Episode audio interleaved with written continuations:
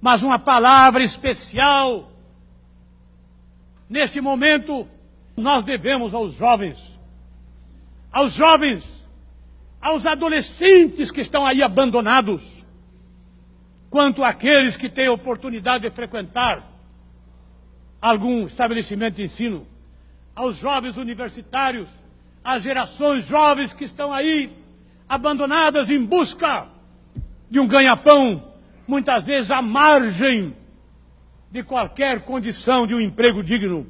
A vocês, jovens do meu país, eu quero transmitir a vocês essa mensagem. Tomem o destino de vocês nas mãos próprias de vocês.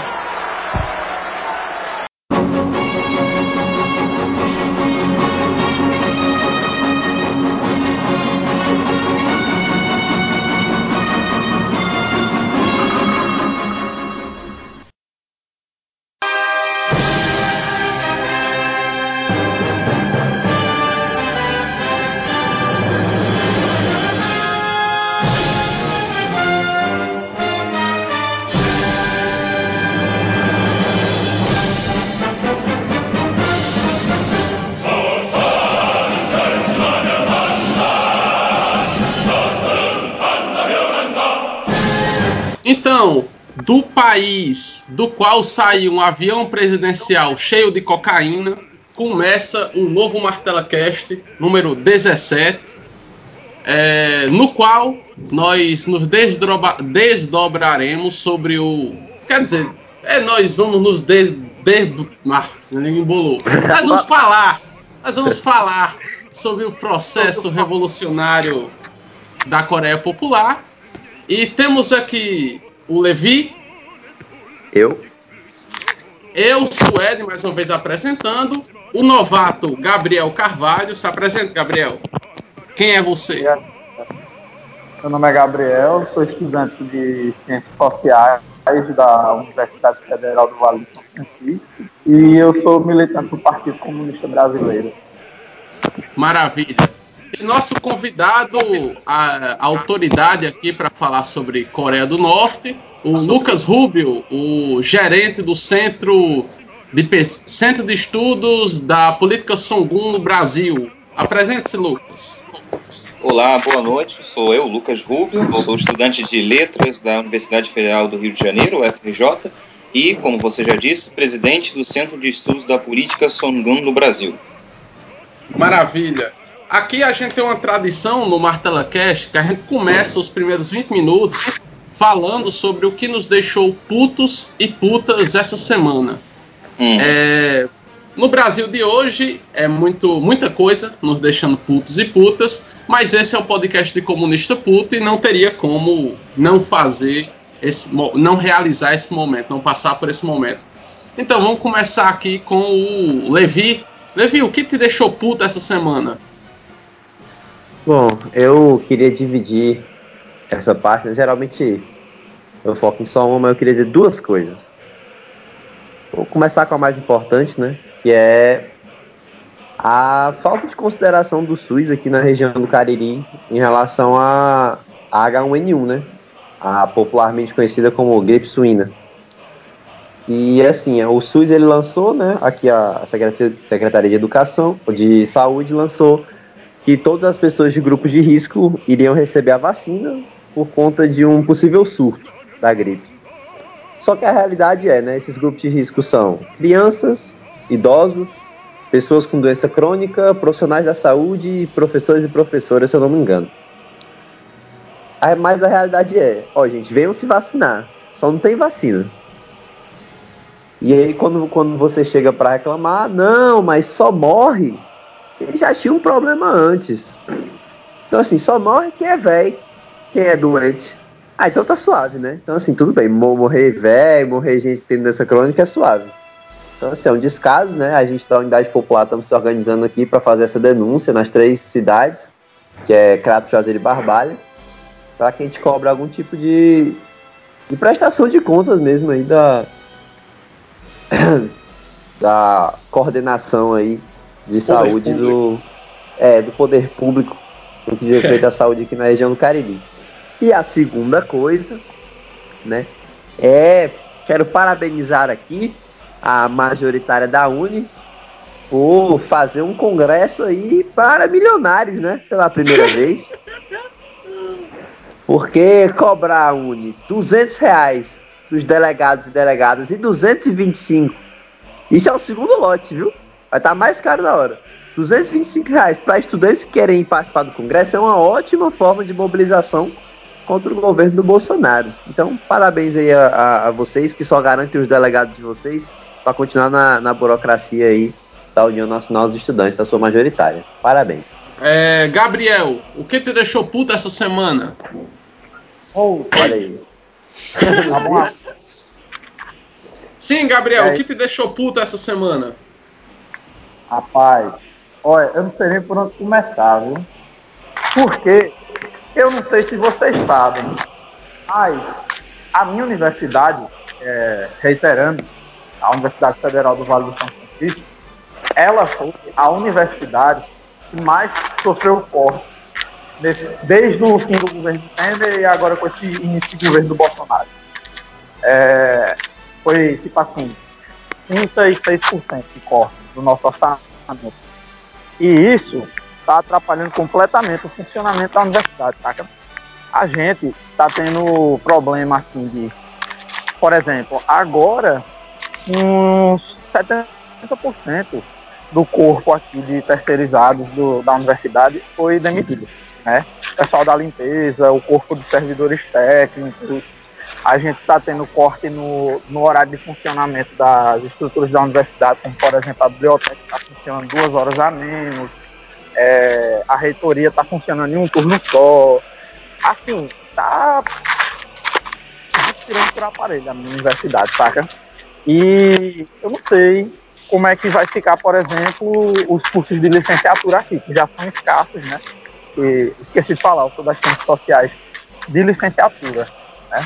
Eu vou ser professor. Então, assim, já é uma profissão extremamente valorizada. Aqui nessa universidade agora, com esses cortes, né, vai ser é, extremamente dificultoso da gente se formar, porque já estão cortando, por exemplo, várias, várias questões assim, da, de assistência estudantil, mas o mais exemplar do que está acontecendo assim, de desgraceira na minha universidade foi o corte da prioridade 2 do restaurante universitário. Né? Que, só para vocês entenderem direitinho como é que funciona aqui, aqui tem duas prioridades, P1 e P2. P1 é o pessoal mais pobre, que paga 1,50, P2 é o pessoal que pagava 3,50. Não existe mais essa prioridade. Essa galera está tendo que pagar o valor inteiro da refeição ou não comer nada. Então, assim, basicamente o que eles estão fazendo é viabilizando completamente a nossa permanência aqui na universidade. Né? Então, assim, a nível pessoal, isso foi é o que tem me deixado mais puto, assim, nos últimos Agora, a nível fora, além do, do meu campo pessoal, foi essa treta com os garveístas. Eu não sei se vocês viram, Desde eu, que... eu, eu infelizmente vi. Infelizmente você viu, né? Mas, pra quem não Marcos Garvey, ele era. Eu não sei como definir. A, a... pois é, não é? Esse cara, ele era basicamente um homem negro extremamente rico que se aliou com a Ku Klux Klan para remover todos os negros do, dos Estados Unidos. Ele era a intenção dele, claro, né? Ele, claro que ele não conseguiu isso.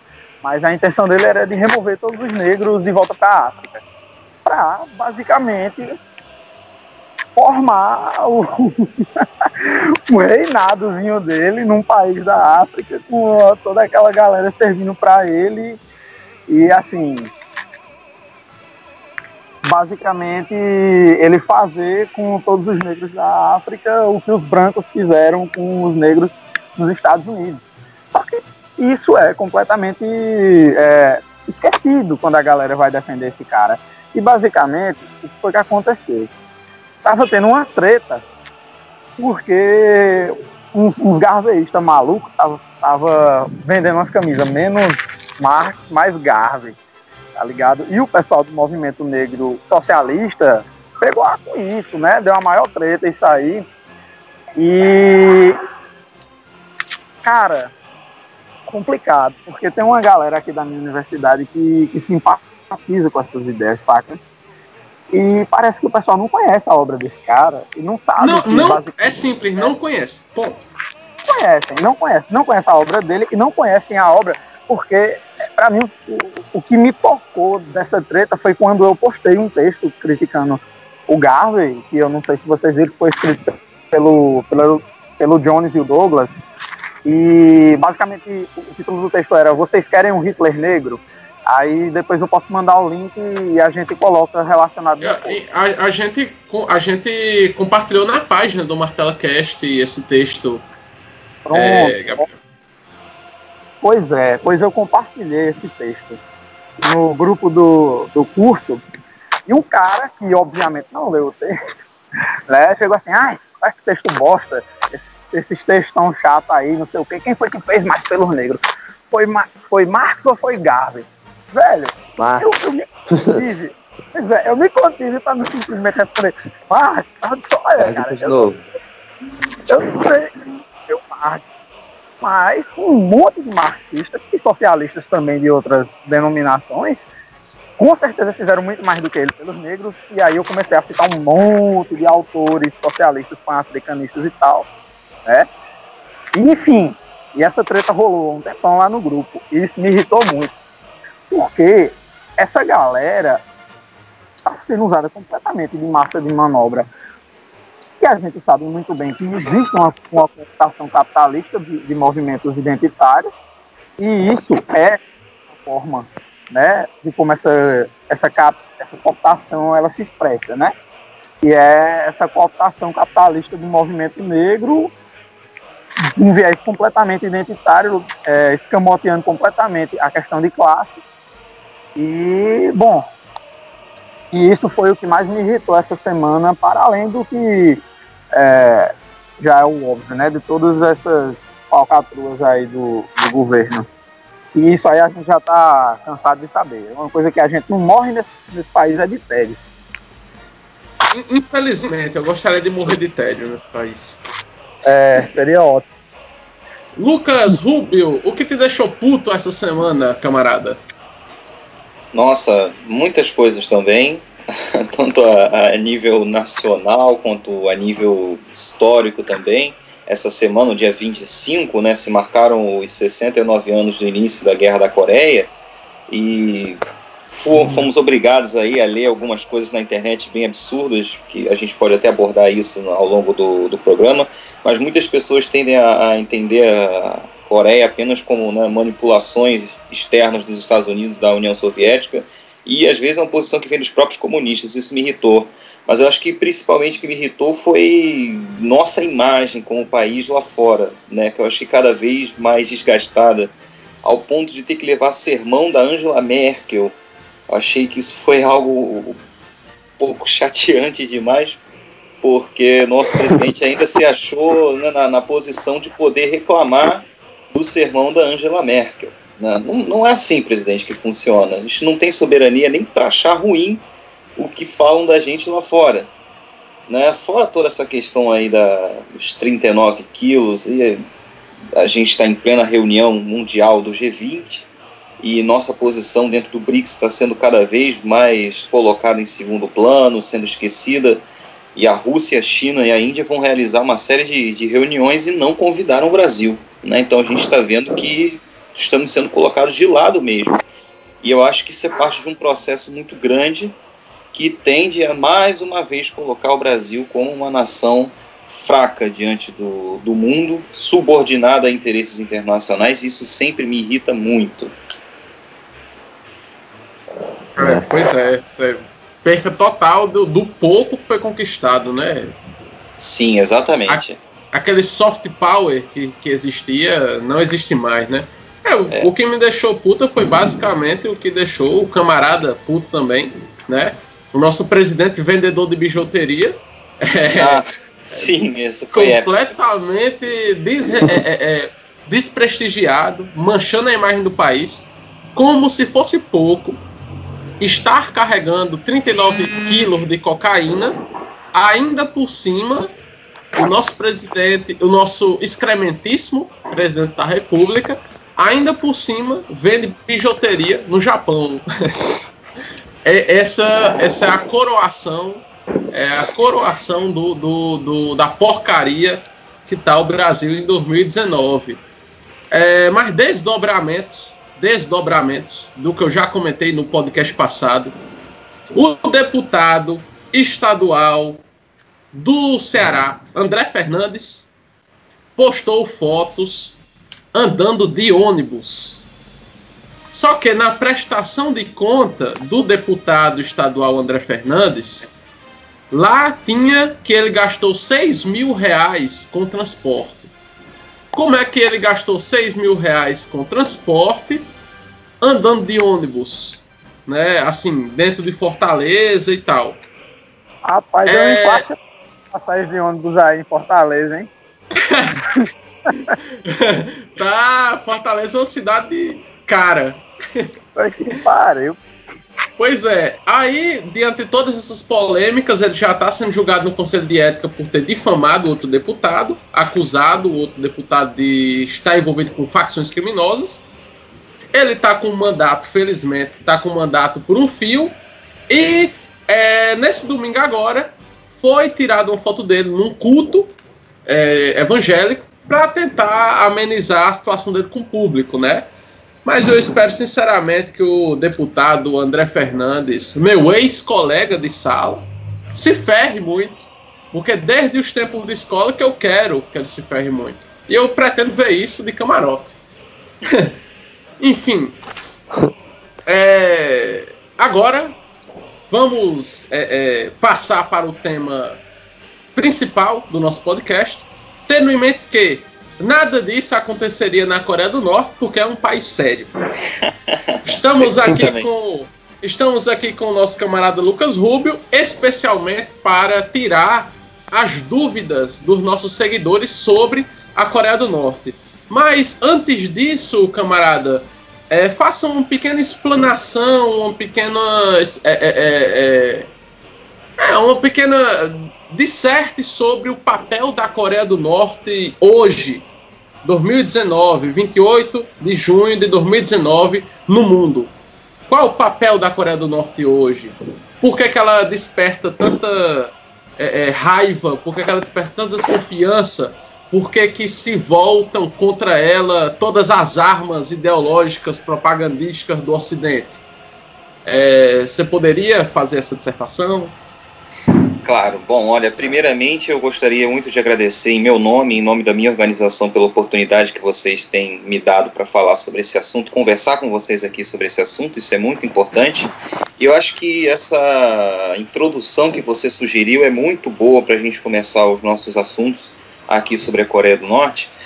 Bom, por quê? Porque é um assunto né, que acontece na Coreia do Norte, é algo que a gente vê na televisão, na internet, na rádio, nas revistas, com até que bastante regularidade, né, algumas épocas mais, outras épocas menos, mas é um assunto bastante comentado. E como você disse, né, é muito curioso, é interessante a gente tentar parar para pensar como é que pode um país tão pequeno, e tão tecnicamente é, pequeno, é fraco, frágil, né, impotente diante do mundo, é capaz de causar reações tão raivosas, sejam de pessoas na internet, sejam de organizações, sejam de exércitos, de estados e de presidentes. Hoje em dia, eu diria que o papel da Coreia do Norte no mundo é mostrar que é possível se construir uma via de independência soberania e liberdade diante do imperialismo, que é a fase superior do capitalismo, como diria o grande Lenin. A Coreia do Norte hoje é o exemplo de que uma revolução popular é capaz sim de transpassar muitos anos acumulando vitórias e vitórias após vitórias, mesmo sobre grandes dificuldades, sobre grandes bloqueios e obstáculos que é o que a Coreia do Norte passa hoje em dia. E é interessante ver como, apesar de todos os pesares, esse país consegue manter um nível econômico muito interessante, que tem atraído atenções do mundo inteiro, consegue manter um nível de desenvolvimento científico e militar também muito interessante que chama as atenções do mundo, e eu acho que isso tudo ficou bastante claro na cúpula que ocorreu é, no ano passado e esse ano também entre a Coreia do Norte e os Estados Unidos. Afinal de contas, não é qualquer país que consegue se reunir, fazer o imperialismo norte-americano que nós sabemos que nesse exato momento está é, é, incrustado no mundo inteiro com suas bases militares, está sufocando países como a Venezuela, como Cuba, Síria, agora o Irã, né, com suas armas posicionadas contra qualquer povo que se posiciona contra os seus ditames. Né? A gente sabe que é muito difícil fazer um país tão agressivo, tão poderoso quanto esse, sentar na mesa de negociações para conversar. E a Coreia do Norte conseguiu esse feito. Então eu acho que é um exemplo de que o socialismo não deu errado, como as pessoas gostam muito de dizer, que o socialismo não significa atraso, não significa uma coisa do passado, ultrapassada, porque a Coreia do Norte está aí em pleno século XXI, não está dando nenhuma demonstração de que está uh, caindo, ou que está ruindo, ou de que vai abrir as suas portas uma, para um estilo de uma perestroika ou glasnost da União Soviética, e vem uh, conseguindo se desenvolver como um Estado socialista independente, acima de tudo, independente e soberano. Então eu acho que essa é, é, esse seria o papel principal, essas mensagens que a Coreia do Norte envia ao mundo, de que principalmente é possível levar uma vida, é, é construir um país e uma sociedade baseada não na exploração do homem sobre o homem, mas sim no socialismo e na independência dos povos. Muito bem, muito bem. E outro grande método da Coreia do Norte é conseguir fazer o Trump falar uma verdade, né? Dizer que o Kim Jong-un é um grande líder. Única vez que Única vez que o Trump não mentiu. Sim, mas é agora, mas agora passando para a nossa primeira pergunta, esse podcast ele é um, ele, a função dele é informar, é, é, é tirar dúvidas sobre temas voltados a marxismo, esquerda, história, tá, uma visão marxista da história. E nós abrimos aqui para o público é tirar dúvidas sobre a questão da Coreia do Norte é, quais são suas perguntas sobre a Coreia do Norte. Nós lançamos esse questionamento na página e nós recebemos muitas perguntas dos nossos seguidores e a gente vai fazer aqui algumas para é, é, você dentro do que o tempo permitir. A primeira delas é do nosso camarada Vitor Vladimir, daqui da região do Cariri mesmo. E ele pergunta como é o acesso à moradia na Coreia do Norte e qual a pena para crimes de corrupção por lá. Perfeito. Bom, é, a Coreia do Norte é uma, uma, experiência tão estigmatizada né, entre a direita, a gente já sabe disso, entre os monopólios midiáticos a gente também já sabe disso, mas às vezes entre a própria esquerda ela também é uma experiência muito estigmatizada a ponto de algumas informações às vezes que podem parecer simples serem completamente desconhecidas. A Coreia do Norte é uma das obrigações do Estado socialista desde sua fundação em 1948 é, prover a sua população de moradia totalmente gratuita e livre. Então, o Estado é o responsável pela, pela construção e pela distribuição de moradias nas cidades. As cidades coreanas são construídas de maneira planejada, não só Pyongyang, que é a capital da República Popular Democrática da Coreia, como também outras cidades no interior do país. São feitas ah, de forma organizada, pré-planejada. Então o Estado constrói, sejam moradias uh, como casas ou sejam prédios de apartamentos, e distribui essas, esses apartamentos e essas, essas moradias para os trabalhadores baseados em, em quesitos de espaço, uh, se a pessoa trabalha perto de, de, certa região, é preferencialmente ela vai morar perto do, do seu local de trabalho ou do seu local de estudo. Então, o Estado provém a moradia. Moradia completamente livre é, de qualquer pagamento de aluguel ou qualquer pagamento de imposto, uma vez que não há imposto na Coreia do Norte. Então não se paga IPTU por terra na Coreia do Norte. Então a questão da moradia seria basicamente isso. O Estado constrói e distribui para os trabalhadores de forma gratuita. E perceba que se você parar para ver algumas fotografias dessas moradias, são muito belas. São moradias realmente muito bonitas, prédios é, é, bem modernos que alguns outros lugares do mundo a gente imaginaria que são prédios de escritórios ou de empresas ou até mesmo prédios de apartamentos de luxo. Mas na Coreia do Norte são é, é, prédios de moradia distribuídos gratuitamente. E vale também ressaltar que eles gostam muito de fazer por eixos de profissão. Então, às vezes, você tem a Rua dos Cientistas, que é uma rua com prédios de apartamentos voltados apenas para a classe de cientistas. Você tem a Rua dos Trabalhadores ah, ah, do Campo, e a parte dos camponeses. Você tem a Rua dos Professores. Então, você tem várias ruas é, é, na Coreia voltadas para as classes de trabalho diferentes. Tudo certo? Tudo ok. Agora, Agora qual, qual o lance da corrupção? Como é punido? Ótimo. A pergunta sobre a corrupção é muito interessante. A Coreia do Norte é um estado socialista, como a gente já disse aqui algumas vezes. Então, algumas práticas que são inerentes do capitalismo, como a corrupção, por exemplo, são severamente punidas. Na, no Código Penal da República Popular Democrática da Coreia, se eu não me engano, a partir do capítulo 90, do artigo 90, melhor dizendo, você tem uma série de punições em relação a crimes contra os bens do Estado. E esses crimes envolvem não só o, o, a pilhagem dos bens do Estado, como o saqueamento, e até mesmo a venda desses uh, bens para terceiros ou para agentes estrangeiros, a fim de se conseguir lucros, lucros próprios. As penas sempre envolvem trabalho forçado ou em casos mais graves, ou em acúmulo né, de, de vários crimes, a pena de morte. Existe pena de morte na Coreia. Mas eu acho que vale a pena a gente explicar rapidamente o que seria essa pena uh, para corrupção de trabalho forçado. Na Coreia do Norte não existe presídio. Não, a, a Coreia do Norte não encara a punição para os crimes como a, a sociedade capitalista encara de encarcerar pessoas dentro de um, de um espaço fechado e mantê-las ali por alguns anos.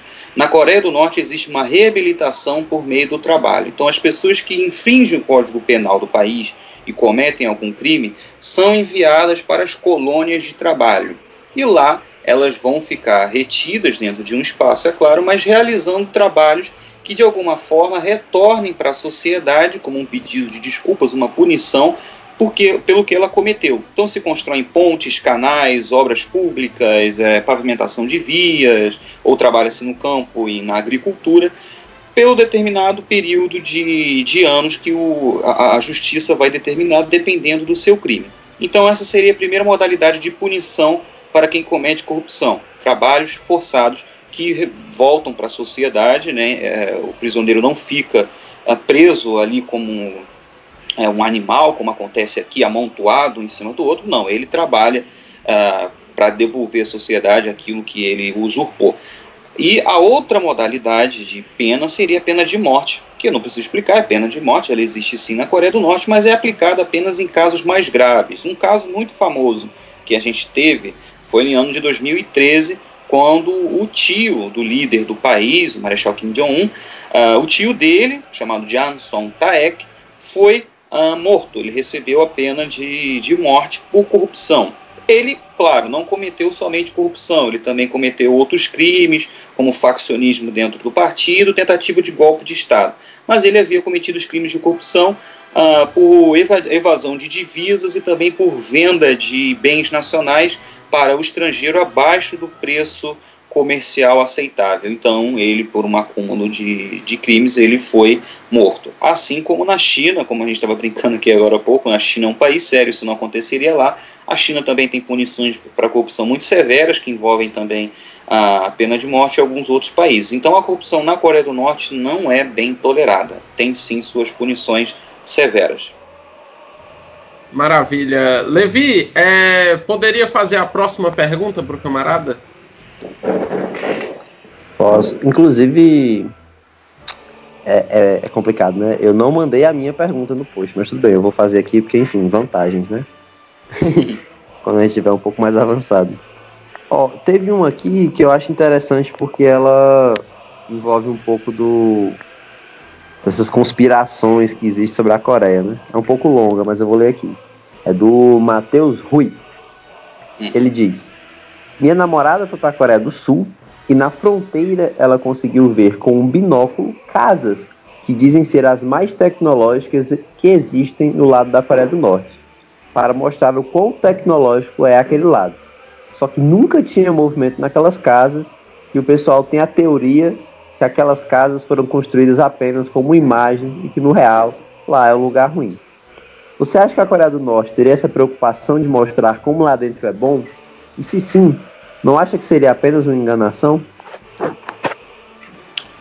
Bom, é, primeiro que eu acho esse exemplo bastante complicado e complexo. É, uhum. Esse tipo de, de, relato que esse rapaz está dizendo sobre o que a namorada dele viu, que falaram para ela, mostra como que existe uma manipulação de informações sobre a Coreia do Norte muito forte. É claro, principalmente na Coreia do Sul. Né? Se ela foi do lado sul para ver o norte, Obviamente que as informações que ela recebeu, seja do guia turístico é. ou da, da, pessoa responsável por mostrar isso, são as piores possíveis. Né? Afinal de contas, vale situar que o ouvinte, a Coreia do Norte e a Coreia do Sul, estão envolvidas numa série de conflitos que remontam aí a mais de 70 anos, quando o país foi dividido em dois estados diferentes. Então existe uma guerra de informação muito forte de ambos os lados, tá? Ambos os lados tentam construir uma visão do, do outro lado muito negativa, atendendo a, claro, a sua política. O que acontece? O vilarejo é, é que existe do lado norte da península, perto do paralelo 38, que é a divisão norte e sul da Coreia, né? Ah, puxa vida, eu vi isso de que ah, falaram que ali é o que há de mais tecnológico na Coreia. É de um mau caratismo muito grande por parte dos guias coreanos que falaram isso com ela porque aquele vilarejo é um vilarejo camponês, de casas humildes, de casas ao estilo camponês, nada absurdamente rico e nada absurdamente pobre. São casas dignas como qualquer outra casa de camponês na Coreia do Norte. Agora, falar que aquilo ali era o mais moderno da Coreia do Norte é óbvio que existe toda uma questão aqui de estigmatizar o país como um país pobre, atrasado, faminto e miserável, que é uma tentativa muito grande que a gente vê de vários lados para fazer a Coreia do Norte parecer um inimigo mundial a ser combatido. Né? Isso, essas a, conspirações contra a Coreia do Norte, de fato, é um país muito pobre, tende, é, é, tem o objetivo de atacar o socialismo coreano de também justificar qualquer invasão ou qualquer ação hostil do estrangeiro na Coreia do Norte. Assim aconteceu no Iraque, quando você falava que tinham armas de destruição em massa, as pessoas falaram, então é necessário realmente se invadir o Iraque e salvar aquelas pessoas. Quando você fala na Coreia do Norte que as pessoas vivem de maneira miserável, passando fome, você cria na opinião mundial uma ideia de que, puxa vida, realmente seria muito bom uma guerra contra a Coreia do Norte, porque a gente precisa salvar os norte-coreanos daquele governo terrível, né? Então essa questão aí desse vilarejo é um vilarejo. É, existe na internet esse termo, um vilarejo fantasma, né? Ah, poxa, uma manipulação muito grande, é um vilarejo camponês. Agora, se ele é habitado ou não, se ela está falando que viu pouco movimento lá, talvez tenha alguma razão estratégica para isso. Né? Imagine só, é uma cidade perto da fronteira com a Coreia do Sul. Imagine isso estrategicamente falando, ah, numa posição de guerra. Não é preferível que se tenham pessoas ali num lugar de iminente conflito. Né? Se ocorresse uma invasão da Coreia do Sul à Coreia do Norte, a gente obviamente imagina que isso se daria pelo paralelo 38, pela, pela fronteira no paralelo 38.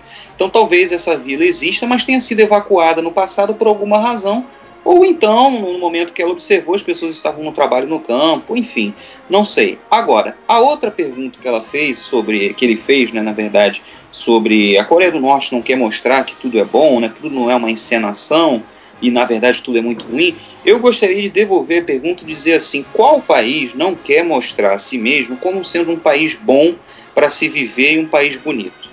Né? Acho que todo país tenta passar a imagem de que é um país desenvolvido, de que é um país com suas belezas. E eu acho que a Coreia do Norte não é muito diferente disso. Os coreanos tentam passar sim a imagem de que é um país bom, como qualquer outra pessoa em qualquer outro lugar do mundo faria com o seu próprio país. Né? O que acontece é que a Coreia do Norte sofre uma, um ataque, uma carga de ataque tão grande, é, é, mediaticamente falando, sobre a sua realidade, que às vezes a gente tem uma grande dificuldade de conseguir entender o que, que é verdade e o que, que é mentira. E aí a gente vê alguns vídeos ou algumas fotografias, seja do governo, ou seja de pessoas que estiveram dentro da Coreia do Norte, e a gente chega até a duvidar se seria realmente verdade.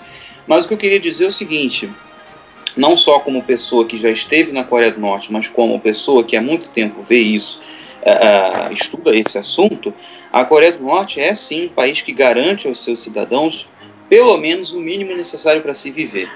A Coreia do Norte possui seus serviços públicos de excelência para acesso para toda a população, como já foi mencionado aqui um pouquinho mais cedo, a dar moradia para os seus habitantes, saúde, educação, trabalho, é o trabalho, é o emprego, é outra obrigação do Estado norte-coreano.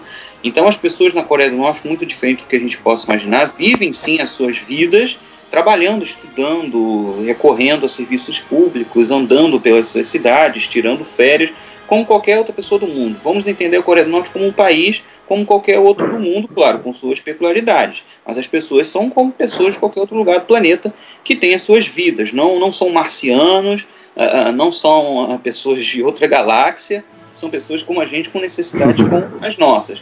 Então, eu acho que às vezes, é um, como você mesmo disse, meu cara, às vezes é uma coisa muito conspiracionista em achar que os norte-coreanos uhum. estão tentando mostrar que aquilo é perfeito sendo que não é. É claro, existem problemas na Coreia do Norte, como em qualquer outro lugar do mundo. Agora, achar que os prédios são de papelão, que as comidas são de isopor, que as pessoas que estão andando na rua são atores contratados e que o exército está ali atrás e atira em qualquer um que não fizer o que eles querem diante das câmeras, eu acho que isso aí já é um absurdo que qualquer pessoa com o um mínimo de é, entendimento básico de mundo sabe que as coisas não funcionam assim e que é impossível se manter uma farsa por mais de 70 anos. São mais de 70 anos de revolução socialista na Coreia. Se as pessoas estivessem realmente vivendo numa grande farsa, realmente vivendo em prédios de isopor, que na verdade são de mentira, ou hologramas que fingem ser cidades, acho que as pessoas já teriam derrubado aquele governo há muito tempo e a situação não seria tão harmônica dentro da Coreia do Norte como ela é até hoje. É, só antes de passar para o Gabriel fazer a pergunta dele, é engraçado duas coisas aí na tua fala. Tu falou que todo, todo país do mundo é, quer passar uma boa imagem. Eu corrijo, com exceção do Brasil.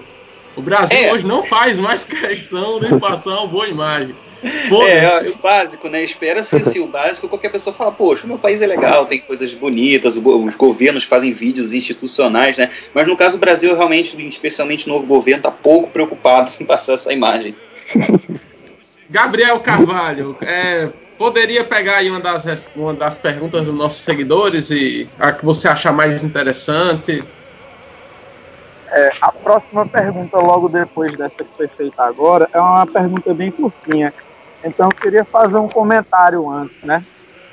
Porque o que eu, o que eu fico mais incomodado sobre essas críticas, entre aspas, que fazem a Coreia do Norte, e isso é interessante a gente falar também. Não é uma coisa que vem só da direita, não é uma coisa que vem só dos reacionários. Dentro da própria esquerda se faz. Exatamente. Se comete, se comete esse erro, que é de se fazer análises extremamente orientalistas, xenofóbicas, racistas mesmo, que se faz a respeito da cultura do povo coreano.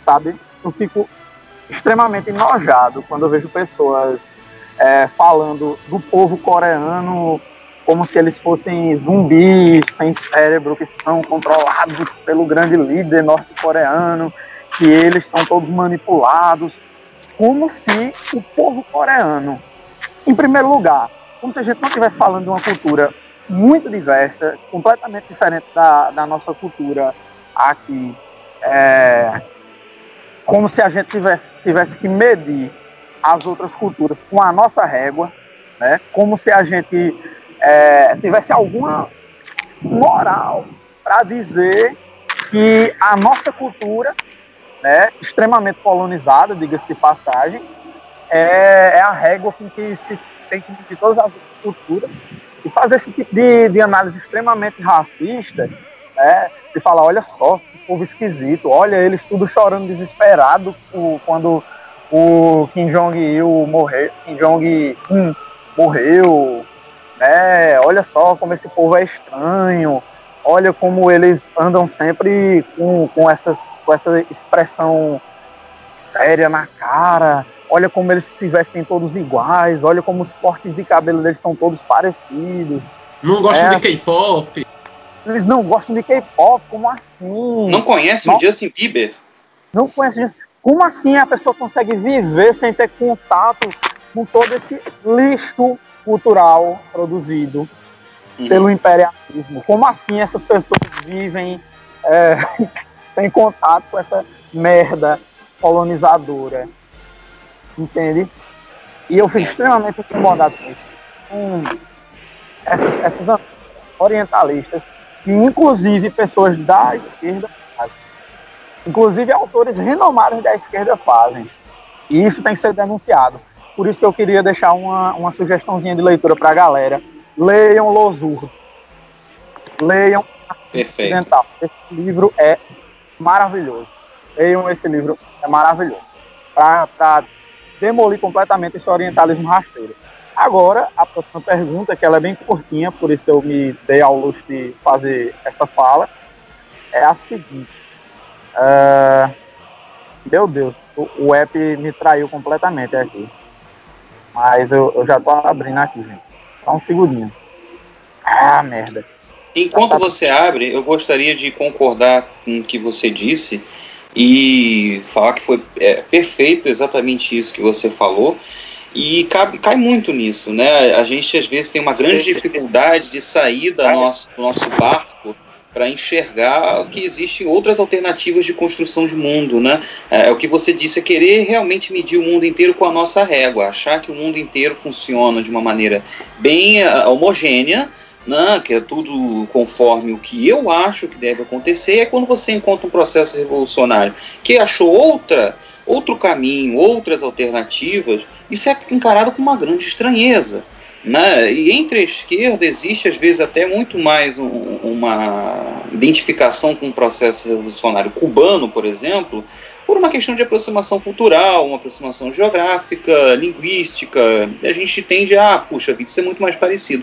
Agora, quando você vai falar de um socialismo extremamente patriótico, uh, e, e, asiático, que é o socialismo Juche, é o socialismo coreano, as pessoas simplesmente né, vão com suas análises bem rasas e ignoram uma série de aspectos culturais, históricos, filosóficos, uh, políticos, militares, que levaram aquela sociedade a achar aquelas alternativas para eles. E tá tudo bem ser diferente, sabe? Não, nem, não tem problema nenhum os norte-coreanos pensarem diferente do restante do mundo e seguirem um caminho diferente do mundo, terem uma relação com, com um líder, com um partido, com um exército, com um Estado, diferente do que a gente tem. Então eu acho que o que você falou é realmente muito bem, foi muito bem colocado. Não, e assim, isso quando se identificam com as experiências socialistas latinas, né? Porque às vezes até mesmo, até mesmo com Cuba, Venezuela, é, enfim, as, as nossas experiências socialistas latinos, eles também fazem essas análises extremamente racistas. Né? Uhum. Bom, a próxima pergunta que tem aqui na nossa lista de comentários é perguntando qual é a relação da Coreia com a China. Quem fez essa pergunta, Gabriel? Ah, sim, foi o. Só um segundo. Inclusive, ele é daqui da cidade, também é professor, só que ele é professor de história. E... Luan Makini. Ah. Isso. Luan, certo?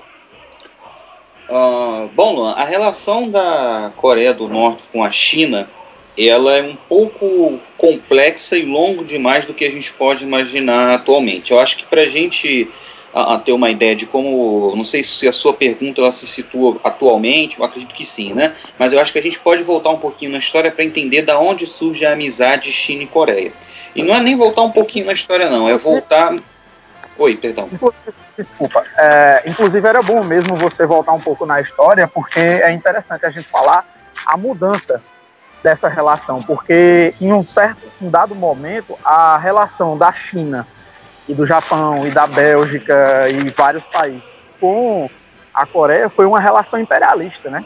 Então era interessante sim a gente falar como foi, como é que se deu historicamente essa relação entre China e Coreia.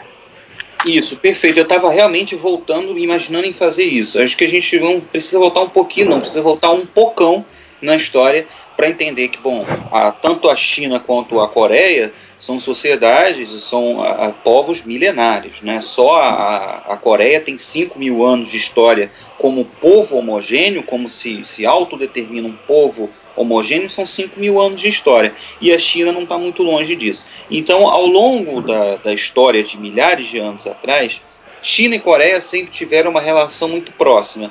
Em alguns momentos da história foi uma relação muito hostil, em outros momentos da história foi uma relação mais amigável. A China já foi muitas vezes um país protetor da Coreia. A Coreia foi, é, foi um estado que foi colocado é, sobre a, a, proteção da China, proteção militar. Uh, sempre ocorreu um intercâmbio cultural, filosófico, econômico e político muito grande entre as dinastias chinesas e as dinastias coreanas. Ah, tanto China quanto Coreia já sofreram nas mãos dos mesmos inimigos, sejam os mongóis, ou sejam os japoneses, até mesmo os japoneses do século XX.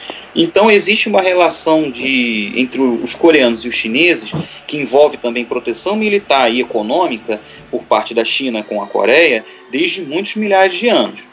No século XX, especialmente, ah, cabe citar que a China e a Coreia foram invadidas pelo Japão em períodos diferentes. A, a, a Coreia foi invadida pelo Japão em 1910, quando foi transformada em uma colônia do Império Japonês. Né? A Coreia, quando eu digo aqui, eu estou falando Coreia apenas, não do Norte nem do Sul. E a China, na década de 30, nessa, nesse mesmo impulso que o imperialismo japonês estava tomando na região, até mesmo nesses prelúdios da Segunda Guerra Mundial, na década de 30, a China também foi invadida pelo Japão e sofreu uh, pedaços né, muito grandes de, de, opressão na mão dos japoneses, assim como a Coreia. A Coreia, por exemplo, sob a dominação japonesa, uh, sofreu uma série de problemas muito grandes, como não só tiveram seus bens eh, materiais usurpados do país, as riquezas da Coreia foram eh, extraídas aos milhares e milhares de toneladas e enviadas para o esforço de guerra e esforço econômico japonês, como também o Japão promoveu uma niponização da sociedade coreana, em níveis acho que nunca antes vistos. Os coreanos, por exemplo, dia, do dia para a noite, foram proibidos de exercer a língua coreana, que se tornou ilegal a, a, modo estatal de se falar. O japonês passou a ser a língua da Coreia. As pessoas tiveram que trocar os seus nomes de nomes coreanos para nomes japoneses. As mulheres coreanas eram enviadas como escravas sexuais do exército imperial japonês e os homens enviados como trabalhadores forçados nas fábricas japonesas. Então a Coreia sofreu uma colonização brutal e muito forte do Japão. A China também passou por um processo muito parecido, diversos massacres políticos e étnicos ocorridos na China uh, pelas mãos do, do, do, exército imperial japonês.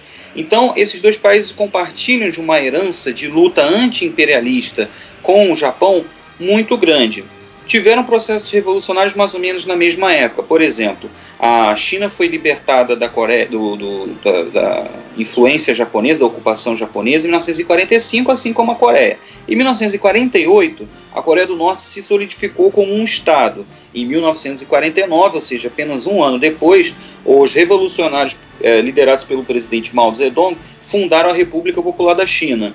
Então, existe a, a, uma confluência muito grande. Durante os anos 20 e 30, por exemplo, nessa luta anti-japonesa, os revolucionários coreanos que fugiram para a China, né, só situando as pessoas geograficamente, China e Coreia possuem uma fronteira, e os revolucionários coreanos não conseguiam atuar dentro da Coreia por conta da alta repressão dessa ocupação japonesa que eu mencionei. Então eles foram para a Manchúria, que é uma região na China.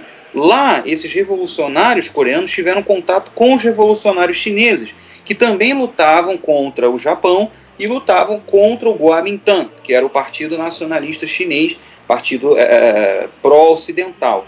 Os revolucionários chineses e coreanos tiveram um grande contato durante várias épocas.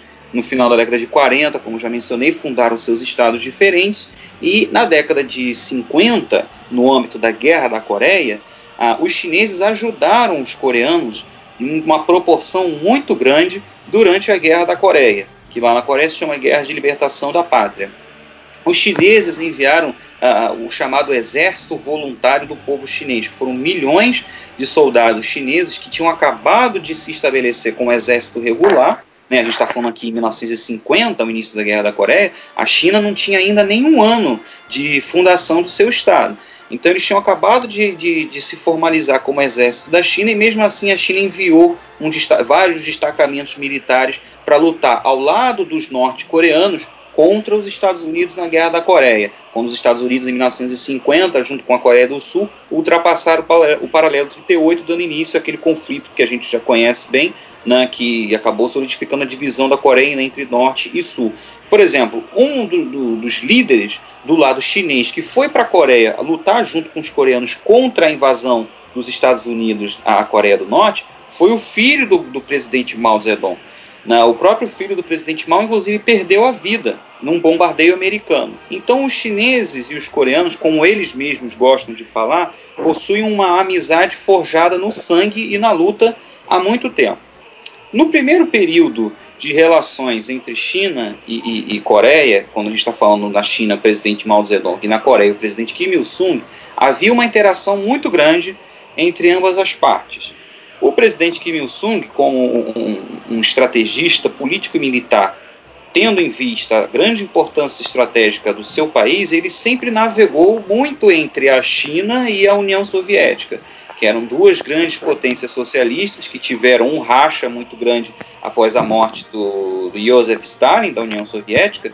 A China e a União Soviética rompem e o, o Kim Il-sung e a Coreia ficam no meio dos dois, mas sempre navegando entre os interesses de um e de outro, mantendo a independência da Coreia. Para quê? Para que a Coreia do Norte não entrasse nem em zona de influência chinesa e nem entrasse em zona de influência soviética, não se tornasse um Estado vassalo, digamos assim era para ser um Estado amigo, não um Estado vassalo, como já tinha acontecido em outros momentos da história. Ah, então, a relação com a China sempre foi uma relação de amizade muito grande com o período do presidente Mao Zedong. Quando o presidente Mao Zedong morre na década, no final da década de 70 e assume o Deng Xiaoping e, e outras direções do partido, as relações de amizade continuam. Porém, a, a, com a abertura chinesa, né, e depois, posteriormente, com a queda da União Soviética, essa amizade ela acaba sofrendo um, pequenos momentos de declínio entre a China e a Coreia. A Coreia do Norte vai entrar em muitas dificuldades econômicas no final da década de 80, né, por conta do, do fim da, do socialismo europeu e soviético, e a China, num primeiro momento, começa a assinar aquelas sanções que os Estados Unidos a, começam a impor a Coreia do Norte, começam também a condenar a Coreia do Norte quando a Coreia do Norte desenvolve armas nucleares e mísseis balísticos, por exemplo. Isso aí nos anos 90, início dos anos 2000. A China acaba, às vezes, é, é, se alinhando a, é claro, existe toda uma estratégia complexa por trás disso, mas a China às vezes acaba se alinhando a, aos Estados Unidos nessas assinaturas de sanções e condenações ao regime norte-coreano por conta do seu desenvolvimento uh, balístico e nuclear. Porém, mesmo assim, mesmo às vezes aplicando sanções à, à Coreia do Norte, hoje em dia a China segue sendo um, um parceiro muito importante para a Coreia do Norte, qual a Coreia do Norte viu uma grande importância. A gente está falando aqui, há poucos dias, o presidente Xi Jinping esteve na Coreia do Norte, na primeira visita de Estado dele à, à Coreia do Norte, e foi recebido de uma maneira, foi ovacionado pelos norte-coreanos, numa série de cerimônias foram é, é, foram celebradas na Coreia do Norte para receber o Xi Jinping. Então a, a China mantém-se ainda como um parceiro importante para a Coreia do Norte, mas diferentemente do que algumas pessoas possam imaginar, não existe uma relação de que ah, a China está sustentando a Coreia do Norte. Ah, a Coreia do Norte só existe porque a China está lá pagando para a Coreia do Norte continuar existindo, porque é, é visto como um estado tampão das suas fronteiras. É, é preferível ter o regime norte-coreano na fronteira do que uma Coreia unificada sob a, a, égide dos Estados Unidos. Sim, isso é verdade. Realmente, a, a manutenção da Coreia do Norte, do Estado norte-coreano, é algo muito bem visto para a China. É importante se ter um aliado naquela região. Afinal de contas, o Japão e a Coreia do Sul possuem bases militares americanas. Porém, a Coreia do Norte muito mais é um Estado independente do que, de fato, um Estado que é financiado pela China. Acho que falar isso é, é reduzir bastante. Mas mesmo assim, a China hoje segue sendo o maior parceiro econômico da, da Coreia do Norte, às vezes compra muito carvão, mas ao mesmo tempo é muito é, dual essa relação. A China às vezes assina sanções e para de comprar carvão da Coreia do Norte, por exemplo, ou às vezes rompe a, o, o, as sanções e continua comprando coisas da Coreia do Norte. Então, sabe, tem nuances e momentos muito diferentes das relações. Mas, no geral, a relação China e Coreia do Norte é bem amigável, importante, historicamente justificada com sangue, afinal de contas, os chineses lutaram ao lado dos coreanos na Guerra da Coreia numa, de maneira voluntária. Né? E hoje em dia o Xi Jinping e o Kim Jong-un aí foi a primeira, pra você ter uma noção, a primeira visita de Estado ao exterior do Kim Jong-un foi na China. Né? A primeira vez que ele saiu do país como líder da Coreia do Norte, quase sete anos depois de ter chegado ao poder, foi para a China. Então a, a, a relação ainda é, é, bem amigável, mas eu gostaria de frisar, longe de ser uma relação de vassalagem ou uma relação de dependência econômica da Coreia do Norte uh, com a China. Maravilha. Hum. Agora tá na minha, tá na minha vez agora. É, a pergunta que eu vou fazer é, é da que da uma pessoa muito próxima a minha, por sinal, é, Júlia Martins Valério é, pergunta como funciona o financiamento para artistas na Coreia do Norte e se lá a população acompanha as programações culturais, se existem cursos universitários destinados à linguagem artística e como funciona o ensino de arte nas escolas. Nossa, essa pergunta é realmente muito interessante. A, a Coreia do Norte é um estado com uma educação pública gratuita, livre e universal, a, a todos os níveis. Bem, então, do nível fundamental, né, da educação básica até a educação superior, ela é gratuita e, e, e livre. A Coreia do Norte faz parte da sua revolução o elemento artístico. O elemento artístico faz parte da revolução. Só para você ter uma noção, um exemplo muito visual e básico é o seguinte: o símbolo do socialismo coreano, símbolo do socialismo em outros países geralmente é a foice e o martelo, né? O símbolo do socialismo coreano é uma foice, um martelo e um pincel. O pincel, no símbolo do socialismo coreano, esses três, né, foice, martelo e pincel entrelaçados, o, o pincel simboliza a classe artística e intelectual e científica. Ou seja, a gente já percebe aqui numa, numa análise bem básica de simbologia do país que a parte artística é de grande importância para a construção daquela revolução. Né? Então, os teóricos daquela revolução, principalmente o presidente Kim Il-sung e o dirigente Kim Jong-il, colocaram grande importância no fator artístico. Para mencionar, por exemplo, o dirigente Kim Jong-il era artista e tinha, era diretor de cinema e de teatro, e sempre tem várias obras dele, sempre frisando a grande importância da arte para a construção revolucionária de um país. A Coreia, como eu mencionei, foi uh, durante muitas décadas colonizada pelo Japão isso provocou no país um apagamento muito grande das artes nacionais genuinamente coreanas, inclusive a língua. Então ocorreu o saqueamento de obras de artes da Coreia que foram levadas para o Japão e muitas perdas é, é, irreparáveis de obras de arte tradicionais coreanas que foram perdidas tanto por, por obra de saque do, do Japão ou perdidas em, em, nos períodos de guerra, né, foram queimadas ou foram destruídas durante a, os bombardeios. Então, nos anos depois da, da, da reconstrução do pós-guerra da Coreia, em 1953 em diante, existe uma grande importância de se restabelecer a arte nacional coreana. Então você tem uma série de movimentos artísticos surgindo para se construir artes plásticas coreanas, Porém, que tipos de artes plásticas coreanas, que tipos de artes musicais coreanas, ou de artes linguísticas, teatrais, cinematográficas, televisivas, enfim, quais que sejam. Que tipo? Um tipo de arte que seja revolucionário e que coloque, seguindo a filosofia Juche, coloque o trabalhador e o povo como o centro do universo e o centro do processo revolucionário o, o trabalhador, a, a, classe operária, camponesa, intelectual, são encarados como donos do próprio destino e donos do país. Então eles passam a ser a base material principal da movimento do, da produção artística.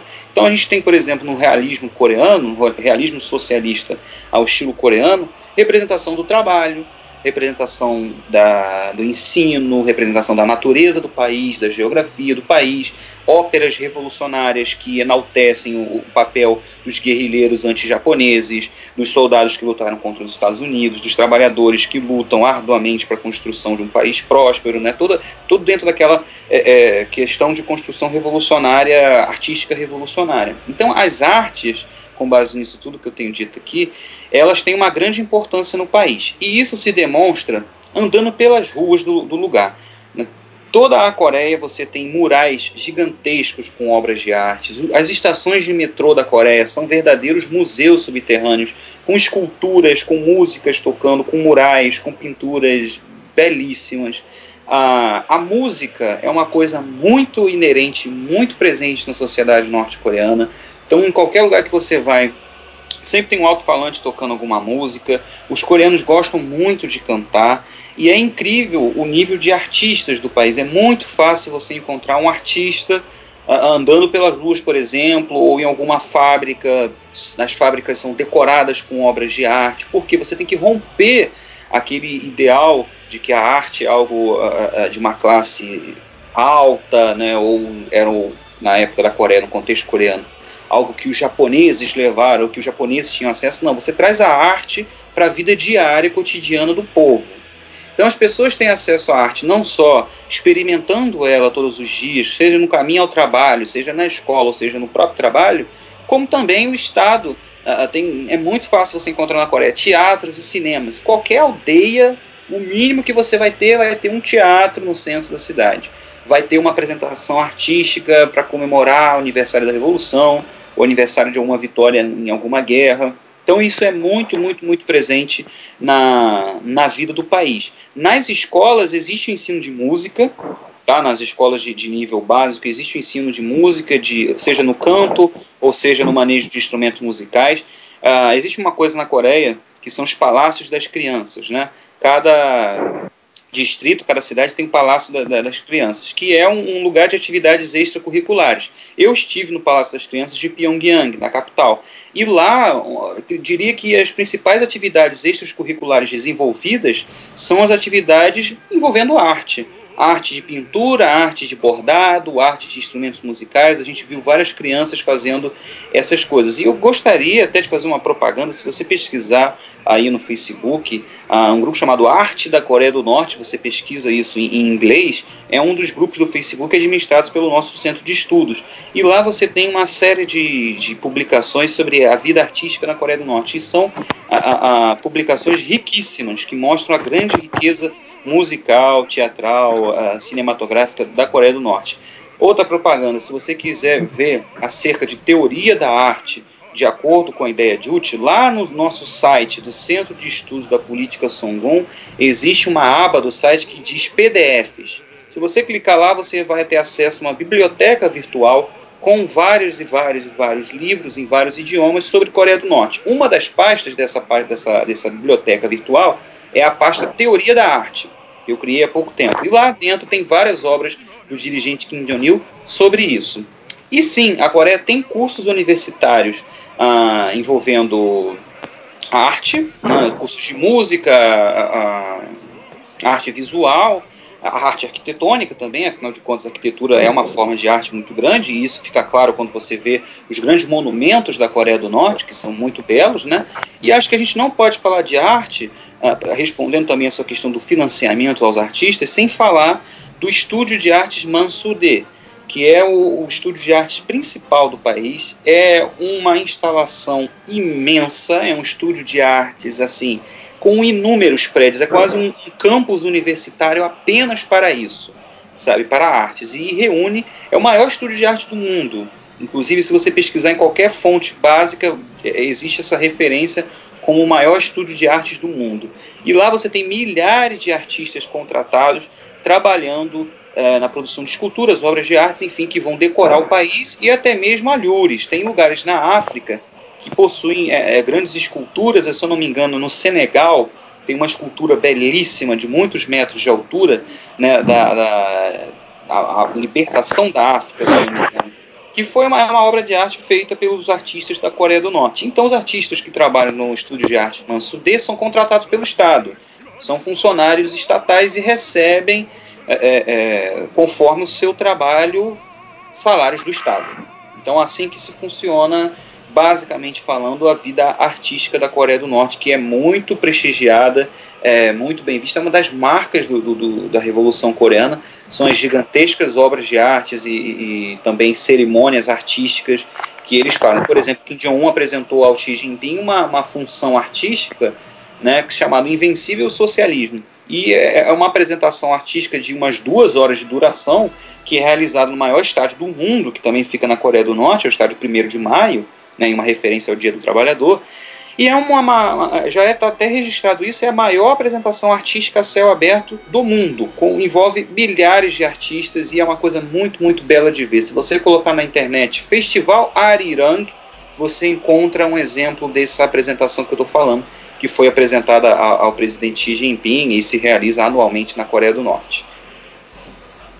Maravilha. Levi, é sua vez de fazer uma pergunta aí dos nossos seguidores para o camarada Lucas Rubio.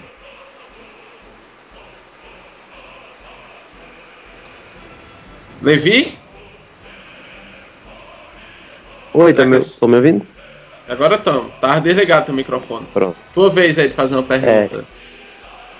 Não, sim, eu, tava, eu, vou juntar algumas perguntas que são bem, bem parecidas, para que as pessoas se, sejam contempladas e a gente consiga não ficar muito, longo, né? Porque se a gente for ler todas aqui, eu queria inclusive debater cada uma delas, mas infelizmente. Tem duas perguntas aqui que elas são bem parecidas, que é do Leonardo Zamir e do Marcos Garvey. Não, mentira, é Marcos Marião. A pergunta é: como funcionam os hospitais de demais serviços de saúde e como funcionam os serviços públicos? Acho que se falar sobre os serviços públicos já contempla o Leonardo, né? Isso. Bom, é, como eu já até mencionei, acredito, algumas vezes aqui, o Estado norte-coreano ele se coloca como responsável, é, como qualquer outro país socialista, pelos, pelos serviços públicos, pelo fornecimento de serviços públicos de educação e saúde, segurança e etc. Então, acho que vale a pena frisar, são totalmente gratuitos os serviços públicos de educação e saúde na Coreia do Norte. E os cidadãos de vários lugares do país são completamente assistidos por esse serviço. Por exemplo, você tem analfabetismo zero na Coreia do Norte, porque toda a população norte-coreana tem acesso à educação. Não só tem acesso, como também tem a garantia de continuidade dentro do sistema educacional da Coreia do Norte. Ah, assim como os serviços de saúde. Os serviços de saúde são gratuitos e os exames também são realizados de forma gratuita, assim como não se paga, por exemplo, remédios na Coreia do Norte. Os remédios são fornecidos pelo Estado e a, a população norte-coreana uh, me parece estar vivendo bem com o seu sistema de, de saúde, são bem atendidos. Quando estive lá, fui a, a alguns uh, hospitais, eu fui no hospital infantil de Pyongyang, chamado Okryu, e lá a gente teve acesso, é claro, né? Você tem diferentes níveis, né? Os hospitais maiores e aqueles postos de saúde menores. Esse que a gente estava era um hospital muito grande. E lá a gente percebeu que a gente viu, de fato, né? Ali ao vivo, né?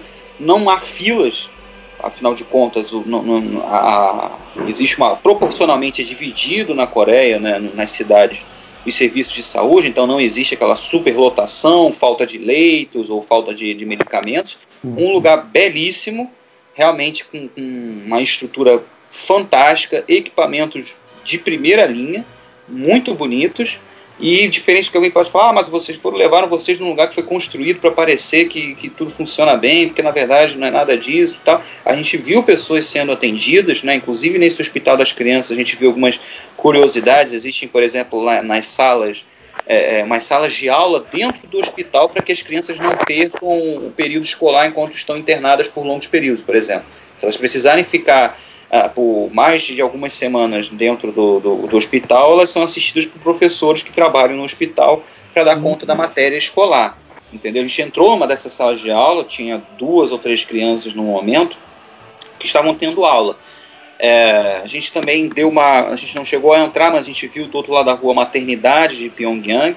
E eles estão a cada ano mais inaugurando hospitais inaugurando especialmente centros específicos, né, centros de, de, de, saúde específicos, como por exemplo hospitais do olho, hospitais para idosos, em várias áreas do país. Você encontra aí facilmente é, nas nossas páginas, não querendo fazer uma propaganda de novo, mas já fazendo, essas inaugurações dessa, desses hospitais, essas obras, elas funcionam, elas, elas sempre são muito bem divulgadas pelo governo norte-coreano. E aquela, aquelas regiões que estão um pouco afastadas do centro, que é Pyongyang, é o centro nervoso do país, elas são assistidas por videoconferências. A gente entrou numa sala de videoconferência, por exemplo, onde os médicos do Hospital Infantil da capital estavam assistindo aqueles médicos de, do interior do país que por, eventualmente possuem alguma dúvida ou, ou, alguma solicitação de remanejamento de pacientes e, e né, pedir alguns equipamentos Então são todas as áreas do país são assistidas e são serviços é, gratuitos, é claro, com suas subdivisões de postos de saúde locais, assim como acontece no Brasil, né? Postos de saúde locais ou hospitais gerais de, de, de maior porte. Maravilha. Incrível. Gabriel Carvalho, é, próxima pergunta aí. Elenque aí uma ou duas e faça.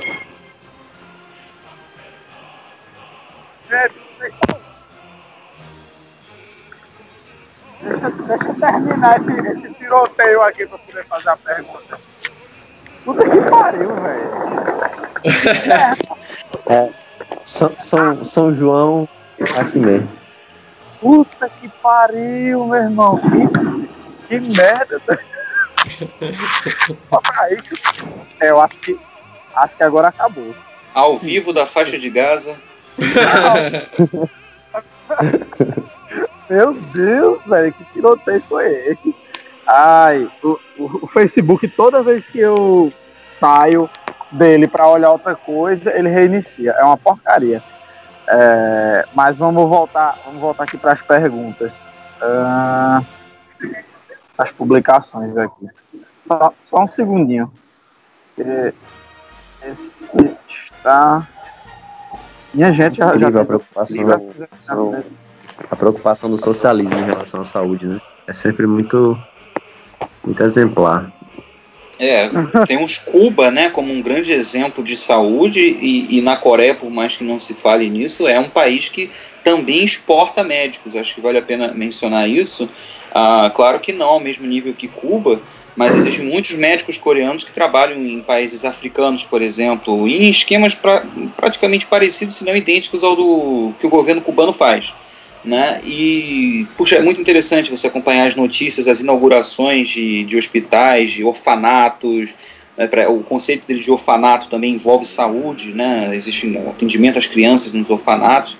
Fora a educação, né? o serviço público da educação lá é visto como algo muito, muito, muito grande, assim, uma importância muito grande, uma preocupação que o governo dá muito grande. Então são vários anos de educação básica, no ensino superior também, e é aquela coisa, todas as crianças na escola, uma educação pública mesmo, de qualidade, que vai introduzindo o cidadão num conceito de sociedade. Né? Então, as, as crianças que estão na escola vão tendo uma educação patriótica, educação na Revolução Socialista, que é o que se garante que geração após geração o socialismo na Coreia venha sendo construído cada vez de maneira mais forte. Né? Afinal de contas, os desafios vão aumentando com o passar do tempo. Então, as crianças pertencem a, aos movimentos dos pioneiros né, coreanos, depois vão para a juventude do partido, aquela coisa toda, então são muito engajados na vida do país. Acho que é legal também mencionar uh, que no período escolar se tira algumas uh, semanas para que as crianças que vivem em áreas urbanas visitem o campo. E crianças que, vi que vivem na área do campo visitem as cidades, as grandes cidades. Né? E como própria, os próprios coreanos falaram para mim, isso é para evitar, por exemplo, as crianças da cidade têm algum sentimento é, pequeno burguês de achar, por exemplo, que os alimentos né, surgem magicamente na prateleira do mercado. Né? Então eles vão realizar trabalhos no campo para ver como que é a vida de um camponês, trabalhar arando a terra, é, plantando no plantio, na colheita, para conhecer como é aquilo ali, a realidade do seu país como um todo, não se viver alienado a uma realidade é, é, urbana. Né? Tentando, num dos esforços do Partido do Trabalho da Coreia, de se eliminar também a, cada vez mais a diferença entre campo e cidade. E as crianças também tomam obras, mais os adolescentes, né, já quase adultos, tomam parte das grandes obras do país. Então eu me lembro muito bem quando eu estava chegando lá, a minha guia me apontou um prédio né, e falou: Você acha esse prédio bonito? Eu falei: Sim, eu já vi muitas vezes esse prédio na internet, é um prédio bem conhecido da Coreia. Ela falou: Ah, eu tomei parte dessas obras, né, eu fui trabalhadora voluntária. Todo estudante precisa trabalhar em alguma obra pública né, para mostrar uh, que está envolvido com a vida do país. E esse prédio eu ajudei a fazer. Então, assim, é um motivo de orgulho muito grande é, é, para ela né, mostrar para olha aquele prédio lá imenso. Então, eu também ajudei a fazer. Isso faz o indivíduo se sentir parte mesmo da sociedade e constrói com as próprias mãos o um mundo ao redor. Faz parte, é uma das características da revolução socialista na Coreia. Aí você vê a, a diferença que uma sociabilidade socialista faz na vida das pessoas, né? É, é, sim, voltando aqui para as perguntas, é, fizeram algumas perguntas muito parecidas, então eu condensei aqui, que perguntaram muito sobre questões de é, leis trabalhistas, condições de trabalho, e as pessoas perguntaram questão de poder político, e eu queria condensar essas perguntas no seguinte: como é que é a questão das leis civis né, na Coreia? E também como é que funciona o exercício é, do poder pela classe trabalhadora na Coreia do Norte. É, eu acho que eu consegui condensar bem essas perguntas aqui. Isso. Então a pergunta seria como funciona o poder, como é a classe operária exerce o seu poder político na Coreia do Norte, certo? E a outra? E, e, como é que são, como é que funciona a questão dos direitos civis dos, ah, dos coreanos. Sim. Ok. Leis trabalhistas okay. e de direitos e tudo mais. Direitos e deveres. Olha, é, a política, a vida política norte-coreana, acho que a gente estigmatiza demais, né? A gente não, assim, existe uma estigmatização, estigmatização genérica em achar o Kim Jong-un, que é o líder do país, exerce o poder na Coreia do Norte e pronto. Né? Ele exerce sozinho, de forma é, é, onipresente, onipotente, o poder na Coreia do Norte, sendo que, na verdade, existe uma estrutura política dentro do país é, muito complexa bem dinâmica, bem participativa, que a gente tem que entender. Acho que dentro dessa pergunta eu posso até acabar é, explicando um pouco sobre qual o papel do Kim Jong-un na vida política do país, que as pessoas eu acho que às vezes não entendem muito bem. Bom, a Coreia do Norte tem alguns níveis de participação popular na vida política. Né? É óbvio, é uma divisão natural que se faz para que se organize um país. Então você tem divisões muito locais, divisões distritais e divisões nacionais. Primeiramente, vou do maior para o menor. É, o maior poder que existe na Coreia do Norte, o exercício máximo do poder, está na Assembleia Popular Suprema. A Assembleia Popular Suprema é uma assembleia que reúne por volta de 600 e quase 700 deputados. Né? Esses 700 deputados eles foram eleitos diretamente pela população, democraticamente pela população, para terem seus assentos na Assembleia Popular Suprema. A Coreia do Norte tem eleições de, a, a nível nacional, são as eleições para a Assembleia Popular Suprema, a cada cinco anos. Então não tem essa de que o Kim Jong-un é, é, só não, não existem eleições, só existe o nome do Kim Jong-un nas cédulas de votação. Não, são, se eu não me engano, são 687 deputados. Então são deputados eleitos pela população. Para você ser eleito como um deputado da Assembleia Popular Suprema, você só precisa ser um cidadão nacional da República Popular Democrática da Coreia, ter mais de 18 anos e apenas isso. Não precisa ser membro de nenhum partido, você não é obrigado a ser membro de partido para ser deputado na, na Coreia do Norte, você pode ser um independente.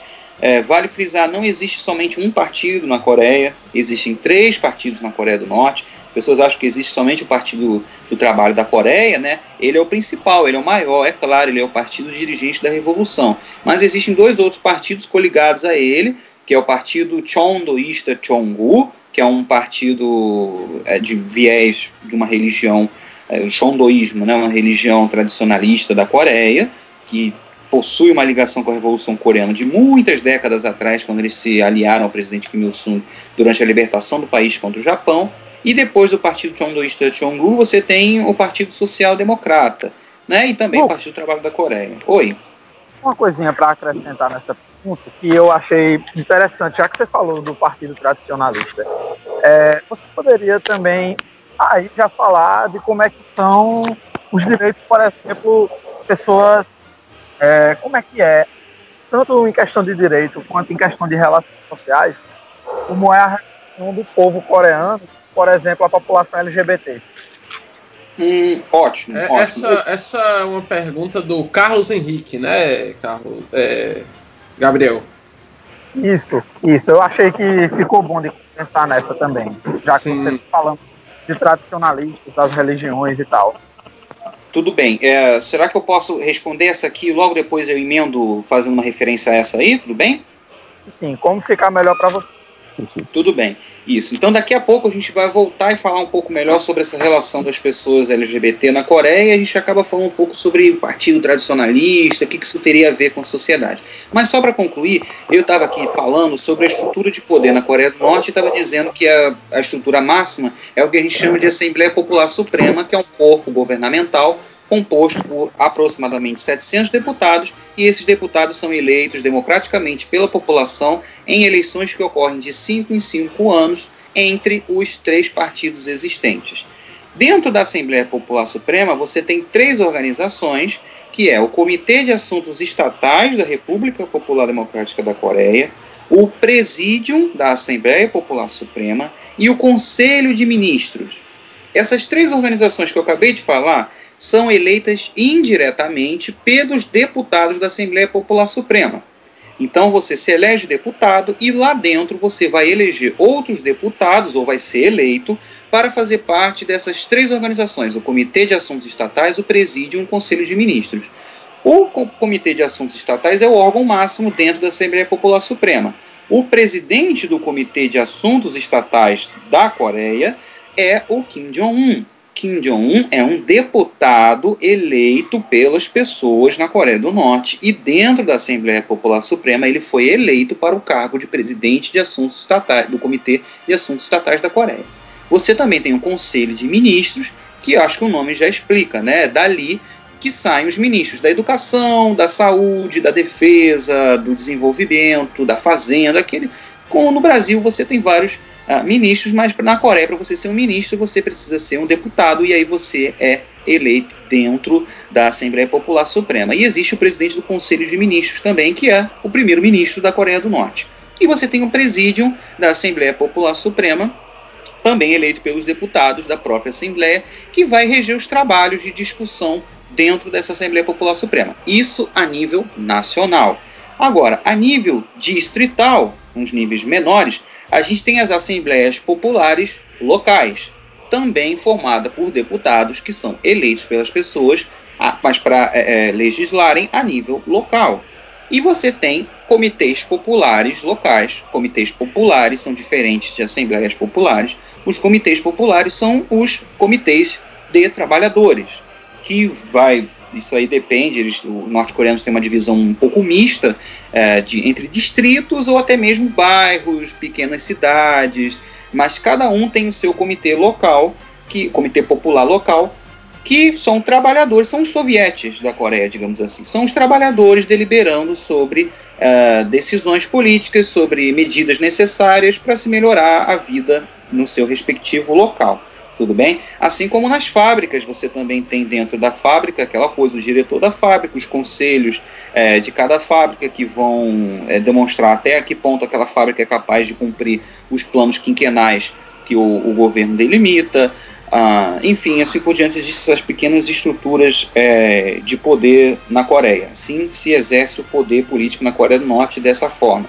Ou você é um deputado da Assembleia Popular Suprema, ou um deputado da Assembleia Popular Local, ou você é um trabalhador que participa das reuniões e das deliberações dos comitês populares locais, seja para a sua cidade, ou seja para a sua fábrica ou fazenda cooperativa. Uh, eu tenho a memória um pouco ruim, além dessa pergunta, antes da gente entrar no, na questão LGBT, tinha alguma outra?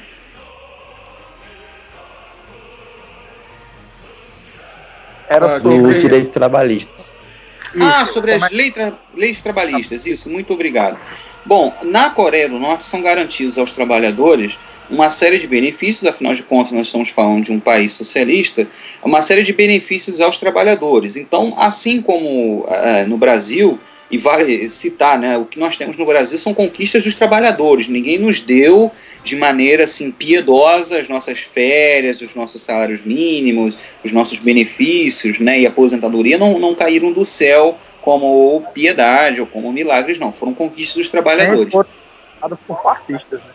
Isso, é, exatamente. Na Coreia do Norte você tem tudo isso. Bom, eu acho que legal a gente falar um pouco sobre a, como é a vida de um, de um trabalhador norte-coreano. É o seguinte: a jornada de trabalho diária é, assim como aqui, de 8 horas por dia. Se trabalha 8 horas por dia. Porém, com a diferença de que só se trabalham 4 dias por semana na Coreia do Norte. Ah, em média, né? Há alguns outros trabalhos que exigem que se trabalhe, uh, trabalhe 5 dias por semana.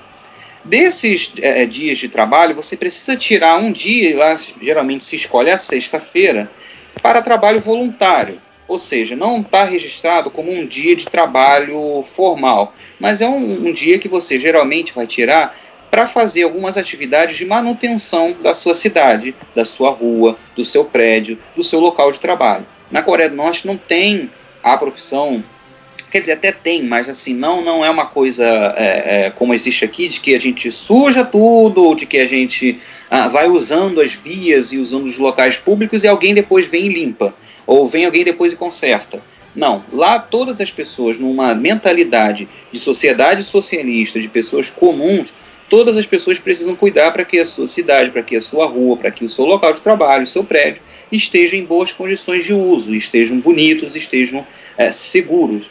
Então, num dos dias da semana, se tiram para se realizar trabalhos voluntários de limpeza, de pintura das vias, de poda de árvores. E a gente vê que isso é tão efetivo que a Coreia do Norte é um país impecável. As ruas são impecavelmente limpas, impecavelmente é, com jardins de maneira belíssima, bem cortados, bem ornamentados, com chafariz público, com vias bem largas e bem bonitas mesmo e limpas frutos desses trabalhos coletivos que eles fazem. Os, os locais de trabalho, né, nas fábricas, universidades, etc., também sempre muito é, é bem limpos.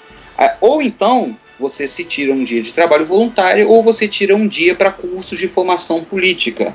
Então se espera que um trabalhador leia livros, um trabalhador é, tenha acesso à vida filosófica, política, de discussões dentro do país. Então, a, mais uma vez, não só a questão da, da arte né, e da cultura. Os norte-coreanos leem muito, os norte-coreanos consomem muitos filmes, peças teatrais, com sempre aquela pegada patriótica muito grande dentro da, da sociedade socialista, a construção de um país mais rico sempre. O salário mínimo de um norte-coreano é de 1.800 wons. Won é a moeda norte-coreana. Desse salário mínimo, é, ele é o suficiente para que você se viva na Coreia. Por exemplo, uma informação que eu consegui lá é que o quilo de arroz custa 40 wons. Né? Então, desses 1.800 wons, tem o suficiente para isso. Mas o Estado não só paga em forma de dinheiro, como também dá uma, uma espécie de cesta básica é, no, no, final do mês, né? com alimentos de diversos gêneros alimentícios. Ou então o Estado também fornece diferentes tipos de tickets, como tickets alimentação que você pode usar para quiosques, aquelas vendas é, de rua que existe também na Coreia do Norte. Então, por exemplo, uma coisa que sempre que eu falo as pessoas ficam loucas: existem tickets de cerveja. O Estado dá tickets de cerveja para os trabalhadores a, tomarem cerveja no final de semana, no fim de uma jornada de, de trabalho. Opa, tá, tá certo. Não tá certo? Aí se mudou a visão sobre a Coreia do Norte, viu? Aí sim, né? Vamos todos nos mudar para lá. Então o Estado fornece é, é, esse tipo de, de garantias sociais no trabalho para os norte-coreanos. Então, os norte-coreanos, a partir dos 18 anos, podem trabalhar, se aposentam, tem férias. O Estado, quando você é, tem bons rendimentos no seu trabalho, o Estado lhe dá condecorações, ah, lhe dá bonificações no seu salário, ou então lhe concede uma outra coisa aqui que eu acho interessante a gente colocar, isso não é só sobre a Coreia do Norte, é sobre o marxismo em geral. Às vezes as pessoas acham, ah, no socialismo todo mundo recebe o mesmo salário, todo mundo é igual no socialismo. Então, se eu for um gari ou se eu for um médico, eu vou receber a mesma coisa. Ou se eu trabalhar muito, trabalhar pouco, não interessa, porque no final do mês o governo vai me dar a mesma coisa. Não funciona assim. Né? É para cada um conforme a sua necessidade e conforme o seu trabalho. Então, na Coreia do Norte, se você é um trabalhador que se esforça, e não estou querendo parecer meritocrático aqui não, tá, por favor, mas se você é, é, é um trabalhador que se esforça para a melhoria do seu, da sua fábrica, dos índices de desenvolvimento da sua região, para alcançar as metas econômicas traçadas pelo governo, você é um membro destacado. Você recebe condecorações, você recebe bonificações. O Estado também paga para os trabalhadores férias fora do, do, seu local de, de onde se vive, né? Férias na praia, por exemplo, férias nas montanhas, existem resorts para os trabalhadores, sabe? E a gente, no Centro de Estudos da Política São Paulo, a gente está prestes a postar, por exemplo, um vídeo que é um balanço mensal de uma fábrica, né? Onde os trabalhadores se reúnem numa espécie de conselho no pátio da fábrica, né? E cada um fala, ó, gostaria de enaltecer o camarada tal que ajudou para a segurança da, da, das máquinas, sabe? E todo mundo ali faz aquela, aquela sessão de agradecimentos. E vão mágicos, por exemplo, entretenimento, bandas de, de, de música nas fábricas para incentivar os trabalhadores a, a, a terem um bom dia de trabalho, a trabalharem bem. A gente viu nas fábricas, por exemplo, bibliotecas dentro das fábricas, quadras de esporte dentro das fábricas, quando não até mesmo piscinas dentro das fábricas, sabe? Então se constrói realmente uma sociedade, porque o trabalhador na Coreia do Norte, a classe operária, é o centro do processo. A gente não está lidando com um trabalho ao estilo capitalista, onde eu preciso trabalhar para sobreviver e ganhar um dinheiro. Não. Trabalho lá encarado de outra forma. Trabalho com edificação do homem, como construção material de mundo que faça o seu país ser um país onde as pessoas vivam mais confortavelmente e de uma maneira que ninguém explora ninguém. Entende? Então, basicamente, seria essa a questão das leis trabalhistas e como funciona o mundo do trabalho na Coreia do Norte. Há outras coisas para serem citadas, mas isso a gente pode falar depois. Kim Jong-un para governador da Paraíba, por favor.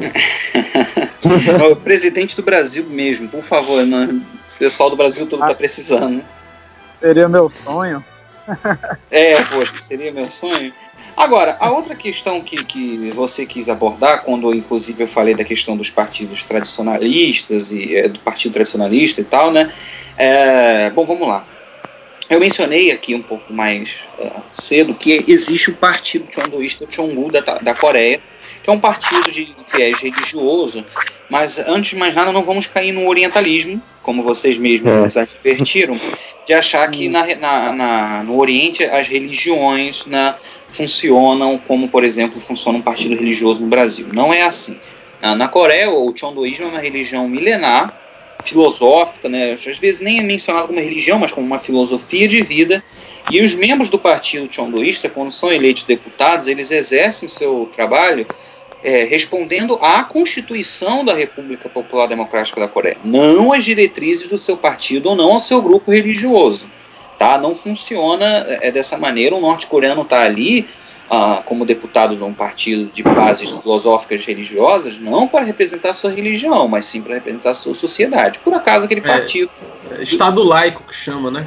Exato, é, pois é, acho meio difícil às vezes a gente até ter essa visão, né, entender que existem realmente, é possível se construir um, um, um Estado laico. Então ele não estaria advogando é, como a gente possa imaginar, uma bancada religiosa na Assembleia Popular Suprema da uhum. Coreia. Não funciona dessa maneira, de maneira alguma. O Partido Tiondoísta ele existe porque na época da Revolução é, anti-japonesa, né, Kim Il-sung, o fundador da Coreia do Norte, ele fundou na década de 20 um movimento de guerrilha nacional contra a ocupação japonesa, e nesse movimento de guerrilha ele aglutinou várias forças patrióticas entende? Não necessariamente socialistas ou comunistas, mas que fossem patrióticas. E na época, né, o Conselho é, Chondoísta se colocou ao lado do Kim Il-sung. Né, se colocou ao lado porque eles falaram: ó, nossa nação está sendo ocupada pelo Japão, nossa religião tradicional autóctone está sendo perseguida, você é a pessoa que está conduzindo uma revolução de libertação nacional. Nós, claro, vamos nos colocar ao seu lado.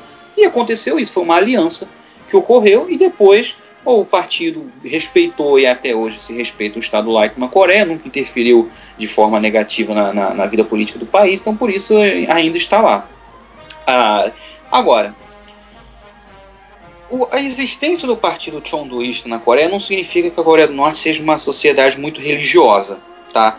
é, os níveis de religião na Coreia são bem baixos. As pessoas que seguem religião são poucas e as que seguem, seguem em grande maioria religiões como o Chondoísmo, o budismo ou outras religiões bem tradicionais da Coreia. O, o, que não significa, é claro, que o cristianismo também não seja praticado na Coreia do Norte. É sim, existem igrejas é, cristãs na Coreia do Norte, tanto católicas quanto evangélicas Nada disso de que os cristãos estão sendo mortos com rolos compressores e execuções públicas e as pessoas são obrigadas. Não, isso é, isso é, é, é mentira. É uma daquelas propagandas que os religiosos fanáticos brasileiros adoram fazer contra qualquer país em, no qual eles não consigam estabelecer uma igreja universal, por exemplo. Né?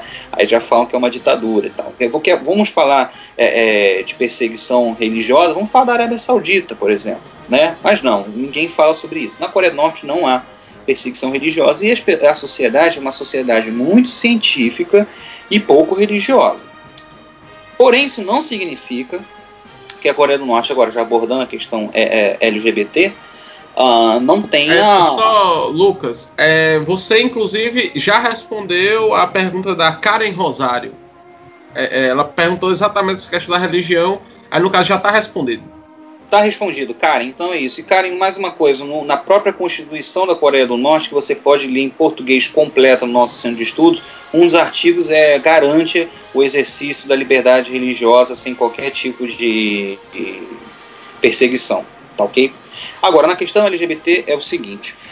Não, o, que eu estava dizendo, né, não significa dizer que uma sociedade pouco religiosa não tem alguns problemas em relação a isso. Por que eu estou falando isso? Porque geralmente os problemas com pessoas LGBT partem de uma visão muito religiosa e dogmática de mundo. Né, os grandes pessoas que, no Brasil especificamente, perseguem os grupos de liberdade de reconhecimento, de afirmação LGBT, são grupos religiosos conservadores, né, reacionários, que não gostam de, de, de ver que essas pessoas existem né? Por eles, vamos ser realistas, né? Não vamos é, é, é, tentar tapar o sol com a peneira. Por essas pessoas, as pessoas LGBT não deveriam nem existir, tá ok? Na Coreia do Norte é o seguinte: a, é óbvio que existem pessoas LGBT na Coreia do Norte. Isso existe em qualquer lugar do mundo. Não posso dizer não existem pessoas LGBT na Coreia do Norte. Só que a questão LGBT não é abordada na Coreia do Norte de uma forma como a gente aborda aqui, por exemplo. Primeiro, nós estamos falando de uma outra sociedade, com um outro tipo de pensamento, com uma outra constituição histórica, social e filosófica da gente, e que tem outros tipos de desafios e, sinceramente, está vivendo até outro período histórico de desenvolvimento de humanidade.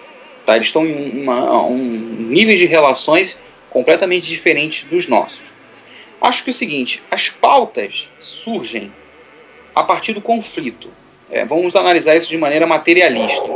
Quando você tem conflitos e choques entre as coisas, você obrigatoriamente tem pessoas se reunindo em torno de uma pauta, que elas começam a perceber que elas vivem em uma estrutura que as oprime, e vi, vivem em uma estrutura que está matando elas, que está proibindo, está cerceando o seu direito de existir né, e, e de se relacionar com outras pessoas. A Coreia do Norte não tem pautas LGBT na sua discussão nacional, não tem grupos de reivindicação LGBT, porque a Coreia do Norte não vive uma realidade de opressão LGBT. As pessoas na Coreia do Norte não estão sendo perseguidas por serem LGBT. Não existe nenhum, nenhuma lei nacional que proíba esse tipo de, de, de prática. Assim, não está lá, como a gente já teve, inclusive, tá? É, e já foi consenso mundial. Isso é uma doença, ou isso é criminalmente imputável, pessoas se relacionarem com pessoas do mesmo sexo, ou pessoas é, transgênero, são pessoas que estão cometendo crimes contra o Estado. Isso ainda hoje é uma realidade em vários países. É, é no mundo inteiro. Na Coreia do Norte não existe esse tipo de lei, não está é, é em nenhum tipo de documento. Os norte-coreanos têm um documento que rola aí pela internet, que seria uma declaração do Partido do Trabalho da Coreia, que eles reconhecem a existência de pessoas LGBT como algo completamente normal e aceitável na sociedade. O que eles dizem que não reconhecem é o tipo de cultura uh, ocidental de consumo. E a gente sabe muito bem que a pauta LGBT no Ocidente, ela é sim aproveitada por grandes empresas. Isso a gente viu aqui durante esse mês todo de orgulho LGBT, várias empresas colocando as suas logomarcas com uma bandeira gay. Por exemplo, uma dessas empresas que fez isso, com a bandeira LGBT, uma dessas empresas que fez isso foi a IBM. A IBM, meus caros, foi nada mais nada menos a empresa que deu, né, que, que vendeu aos nazistas a tecnologia de catalogação dos prisioneiros dos campos de concentração e extermínio que das, dos grupos que foram exterminados e perseguidos na, na, na, Alemanha nazista foram justamente as pessoas LGBT. Não estou sendo anacrônico aqui, é claro que existem revisões de posições que foram tomadas que foram equivocadas, mas eu quero dizer o seguinte: se a gente quer lutar por, por pauta LGBT, não são as empresas que vão fazer isso para a gente. Eu acho que a gente não deveria estar se orgulhando porque empresas estão fazendo isso, estão, estão dando esse tipo de, de visibilidade. acredito que isso tem que estar dentro de uma pauta verdadeiramente revolucionária, de uma mudança radical do pensamento na sociedade quanto isso. Mas voltando para a Coreia do Norte, eles rejeitam esse tipo de, de cultura de consumo LGBT ou pink money, né, como a gente pode chamar e por o, aqui. E o Martela Cast também. E, e, e, só, desculpa, Mateus, é, é, é, Lucas, interromper, mas uma palavra de ordem da gente essa semana foi. É, tenho orgulho do que sou, mas com recorte de classe. Se Isso. a bicha é patrão, merece socão. eu adorei, muito bom, muito bom. Eu, eu, eu, estou completamente de, de acordo com isso aí. É, é, é essa a, a, via de construção, não é, gente? Ah, e os norte-coreanos vêm dessa forma também. O problema deles em relação a outras pessoas sempre vai ser um recorte de, de classe e, e, de nação, né? Se uma nação é hostil à sua, como por exemplo os norte-americanos, os norte-coreanos não têm problema nenhum com o povo norte-americano. Desde que um norte-americano não ache que seja legal os Estados Unidos invadirem, destruírem e massacrarem a Coreia do Norte. É um problema é, é, de classe, um problema de sociedade. Entende? Agora, voltando à Coreia do Norte, é o seguinte: já disse aqui que na Coreia do Norte não existe esse tipo de discussão pública, não existe, por exemplo, lei que assegure a adoção de crianças por casais homoafetivos e não existe também casamento homoafetivo, tá? Isso é um dado, isso não existe lá e não está em discussão. Eu espero que um dia isso chegue a ser discutido na sociedade norte-coreana, entende? Mas a gente também tem que ver que, como eu já disse aqui, é uma sociedade diferente, é uma sociedade com outro tipo de pensamento. Uma da, das grandes coisas que acontece na, nesse, nos movimentos aqui que a gente tende a estigmatizar o movimento LGBT uh, é a questão de feminilizar o homem, né? Na Coreia do Norte existe um uma, papel homem e mulher ele é muito pouco marcado. Ainda é uma sociedade com que existe machismo, infelizmente. Porém, a níveis nada comparáveis ao Brasil ou ao Ocidente. Tá? Friso isso categoricamente. Então lá, papéis homem e mulher, eles são um pouco. Não, não são tão marcados. Por exemplo, homens tomam parte de tarefas domésticas e a sociedade norte-coreana não vê isso como um problema. É uma coisa não só da Coreia do Norte, como de sociedades orientais, por exemplo, homens andarem de mãos dadas ou trocarem qualquer tipo de afeto é, entre si e a sociedade não vê isso com nenhum problema. Ao passo que no Brasil a gente às vezes tem agressões contra pais e filhos que estão andando de mãos dadas. Né? A gente já teve casos assim, um pai e um filho andando de mãos dadas, e, e isso é visto de uma maneira tão hostil, isso é um perigo tão grande para a sociedade que é visto como algo a ser combatido. Então os norte-coreanos não, não veem esse problema. Então a gente muitas vezes vai ver, talvez, um casal uh, uh, gay e não vai saber, é um casal gay ou são só amigos? Não sabemos. Os norte-coreanos são muito reservados em relação a relacionamentos entre pessoas. Inclusive é, relacionamento hétero. Então, assim, não, é, não se vê pessoas beijando em público, pessoas se abraçando em público. Mas isso não é porque a Coreia do Norte é um estado autoritário, terrível. Isso é porque é uma questão cultural de milhares de anos. Eles são reservados em relação a relacionamento deles com outras pessoas. Então esses assuntos se dão muito mais no âmbito pessoal, íntimo, dentro de casa, do que para a sociedade ver. E os norte-coreanos, a sociedade norte-coreana é sim uma sociedade muito heteronormativa, como uma forma até mesmo, qual posso dizer, de organização social de, de continuação da espécie, digamos assim. Né? O ideal é visto como ah, o homem se casa com a mulher, tem filhos e aquela coisa. A, a visão de família predominante na Coreia do Norte é sim uma, uma, uma família heteronormativa. É, mas, assim, toda essa questão muito complexa, muito profunda, envolve momentos e estágios diferentes de desenvolvimento dessas discussões. Essas discussões sobre pauta LGBT no Brasil, elas existem porque existe um conflito em relação a isso aqui. Na Coreia do Norte, pelas pessoas não estarem sendo perseguidas por serem LGBT, não se, não se identificaram a ponto de surgirem como uma pauta a, a, ser discutido socialmente e, e, se um dia começar a acontecer esse tipo de coisa, eles, espero eu, irão se reunir em relação a isso, mas é uma discussão que, sim, admito, ainda falta na vida política do, dos norte-coreanos, sim, discutir esse tipo de coisa. Mas enquanto ainda não, se, não é um, uma questão real deles, eles ainda não discutem. Mas é, seria isso. Maravilha. Agora um comentário é, rapidinho que é, é, importante, é importante colocar isso, né? De que, inclusive eu tenho só uma dúvida, depois vou colocar ela, de que a pauta ela surge quando existe um problema, né? Isso. E a Rocha, ela tá no, numa, num processo de relações é, tão diferente, assim, tanto culturalmente quanto o avanço da própria sociedade, né? de que isso não é, não é pautado, é como se a Coreia do Norte tivesse passado batido por, por um período de debate em relação a isso, né? É. E aí uma coisa, uma coisa que ficou em dúvida é colocou que a, a Constituição ela não assegura a adoção de casais, é, adoção de crianças por casais homossexuais. No caso é proibido ou só não falam disso na lei? Não, é, não falam. Eu, eu quis dizer o seguinte: é, quando se torna num país possível um casal homossexual a, a, a, né, a, adotar uma criança, isso se torna notícia e tal. Isso na Coreia do Norte não, não existe assim, ó, não pode, ou ah, somente estão permitidos a adotar pessoas, um sexo masculino e outro sexo feminino, sabe? Ou pessoas de sexos diferentes. Isso não está não, não tá explícito não, não, não existiu, não saiu uma notícia, ah, agora é possível casais do mesmo sexo adotarem crianças. É isso que eu quis dizer. Hum, pronto. Esclarecido. Então, agora passando aqui para a próxima pergunta, eu acho que é uma pergunta que muita gente faz, é uma dúvida que muita gente tem. Essa aqui é do Gabriel Rabelo, o xará aí do Levi. É, de sobrenome, eu vou juntar com a pergunta do Antônio Vinícius. Né? É assim: a restrição ao, ao acesso à informação é tão densa como a mídia capitalista propaga? É possível pensar uma Coreia do Norte com um pouco mais de liberdade de imprensa? Como é o acesso à internet lá? Perfeito. São, pergun são né, três perguntas, mais ou menos. É, Olha, vamos começar. Acredito que pela internet a gente consegue começar. Uma, vou começar pela pergunta da internet que eu acho que dá uma, um ensejo legal para discussão.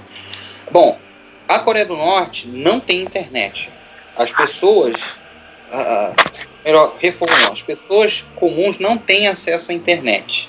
Não, a internet, você não consegue se conectar ao norte-coreano pela internet. A Coreia do Norte está desconectada da rede mundial de computadores ela possui internet apenas nas organizações estatais para contatos com seus diplomatas ao redor do mundo e para também atualização dos sites do governo.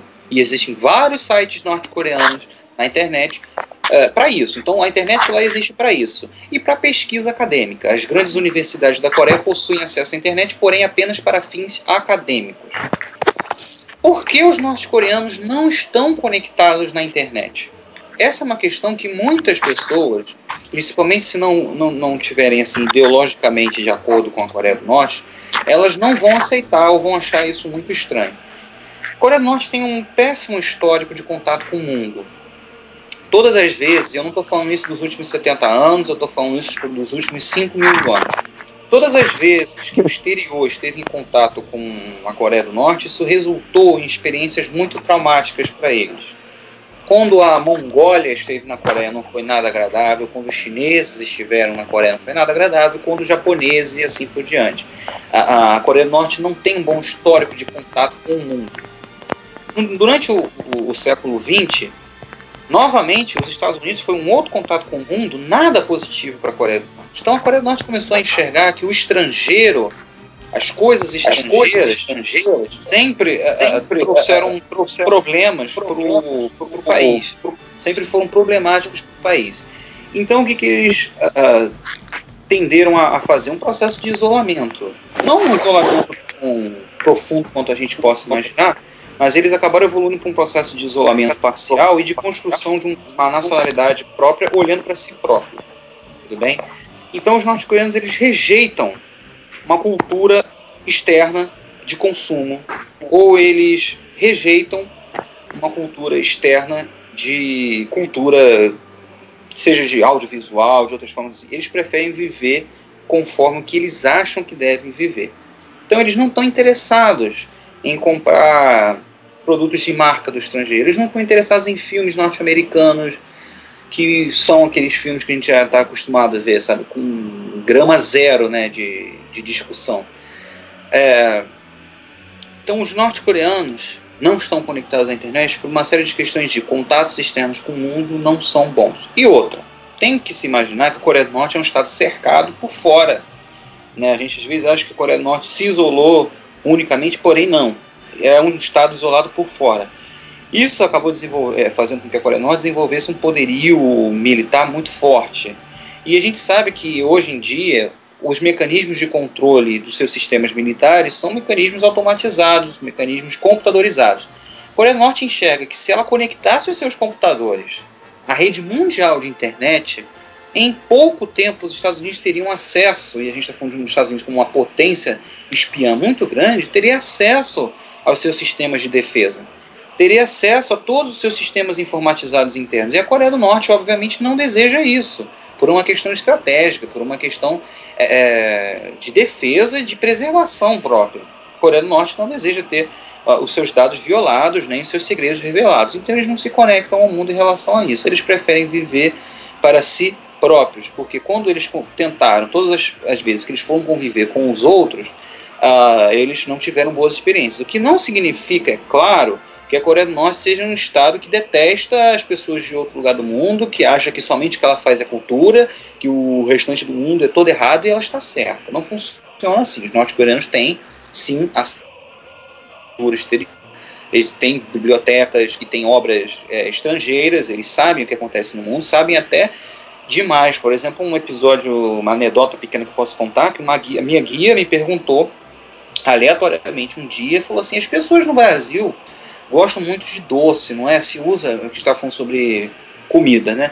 Se usa muito sal e se usa muito açúcar nas comidas no, no Brasil, não é? Eu falei, é, é assim. Ela, as pessoas no Brasil morrem muito de hipertensão ou diabetes, não é? E eu falei, é, mas eu fiquei, que tipo de informação que, que norte-coreano comum tem uma informação dessa? Acho que nem os próprios brasileiros refletem sobre esse tipo de coisa. Né? Então, assim, só um pequeno detalhe: os norte-coreanos sabem o que está acontecendo ao redor do mundo.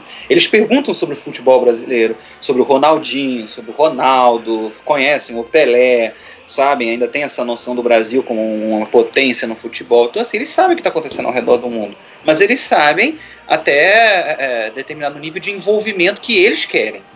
Entende? Não, não, se não se prolonga um envolvimento muito grande. Então, os nossos coreanos não têm internet. Porém, eles possuem uma coisa chamada intranet. Ou seja, uma internet que funciona apenas dentro do país. E nessa intranet, eles têm absolutamente tudo que a gente tem. Porém, com o modelo deles. Então, existe uma, um aplicativo de troca de mensagens, porém, que só funciona na intranet coreana. Existem redes sociais, mas que só funcionam na intranet coreana. Existem lojas online que você pode comprar e chega pelo correio na sua casa, porém, dentro da intranet coreana. Me entendem? Existem todos os serviços que a gente tem aqui, como WhatsApp, Facebook ou Mercado Livre, que seja, existe, só que dentro da Coreia do Norte, funciona dentro do país. É, jornais, enciclopédias online, sites de filmes, tudo que vocês possam imaginar. Porém, que funciona somente lá dentro, a intranet. A, a internet, em relação ao mundo, está disponível apenas nas grandes universidades, para fins acadêmicos e para comunicação com o mundo exterior, quesito de imprensa e tal. A outra pergunta Uh, eu acho que eu já respondi a questão da restrição do acesso à informação.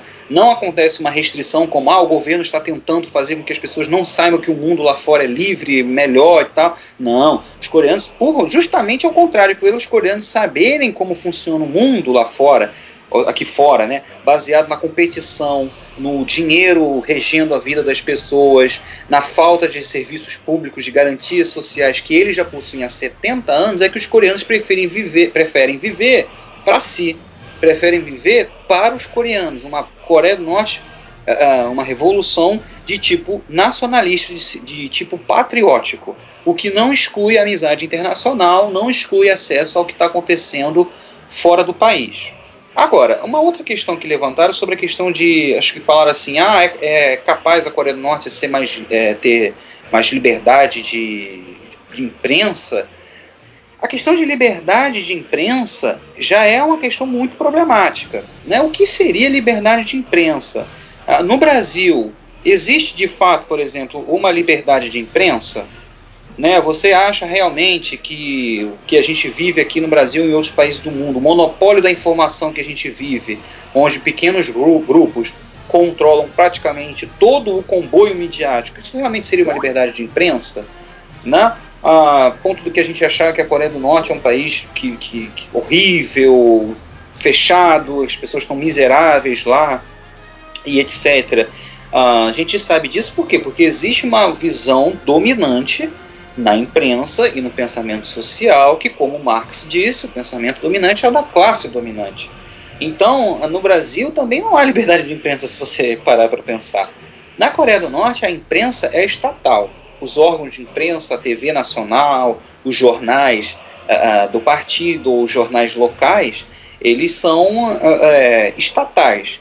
Mas quem é o Estado na Coreia do Norte? Ele é uma coisa separada do povo? Ele é uma classe acima do, do povo que está uh, dominando as pessoas? Não.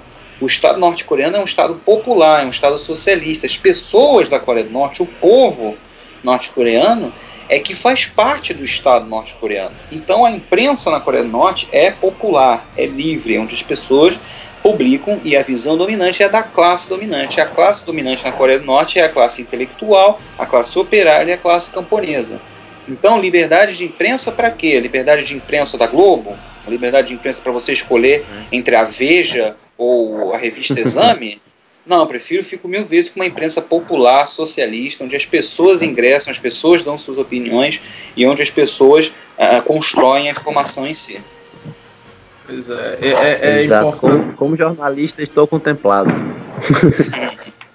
que bom. Pois, pois é, então, agora se encaminhando aqui para o, o, nosso fim, Levi e Gabriel, vocês têm mais alguma coisa para colocar? Eu acho que é, é, conseguiu responder boa parte da, das perguntas. É, vocês têm mais alguma coisa para colocar, perguntar? Eu tenho a minha pergunta e, enfim, eu pretendia fazer uma pergunta mais mais política, né? É, o Gabriel tá, tá falando, né? A voz dele tá meio ruim. Não, tava falando. Alô? Não. Pode, pode falar. Ah, beleza. Não. Não, eu ia fazer uma pergunta mais, mais política no sentido de da própria exerção do, da classe trabalhadora no poder político do país, mas já foi respondido. Então eu tenho uma pergunta mais curiosidade mesmo. Hum. Como é o acesso é, à Coreia do Norte, assim, né? Como chegar até lá?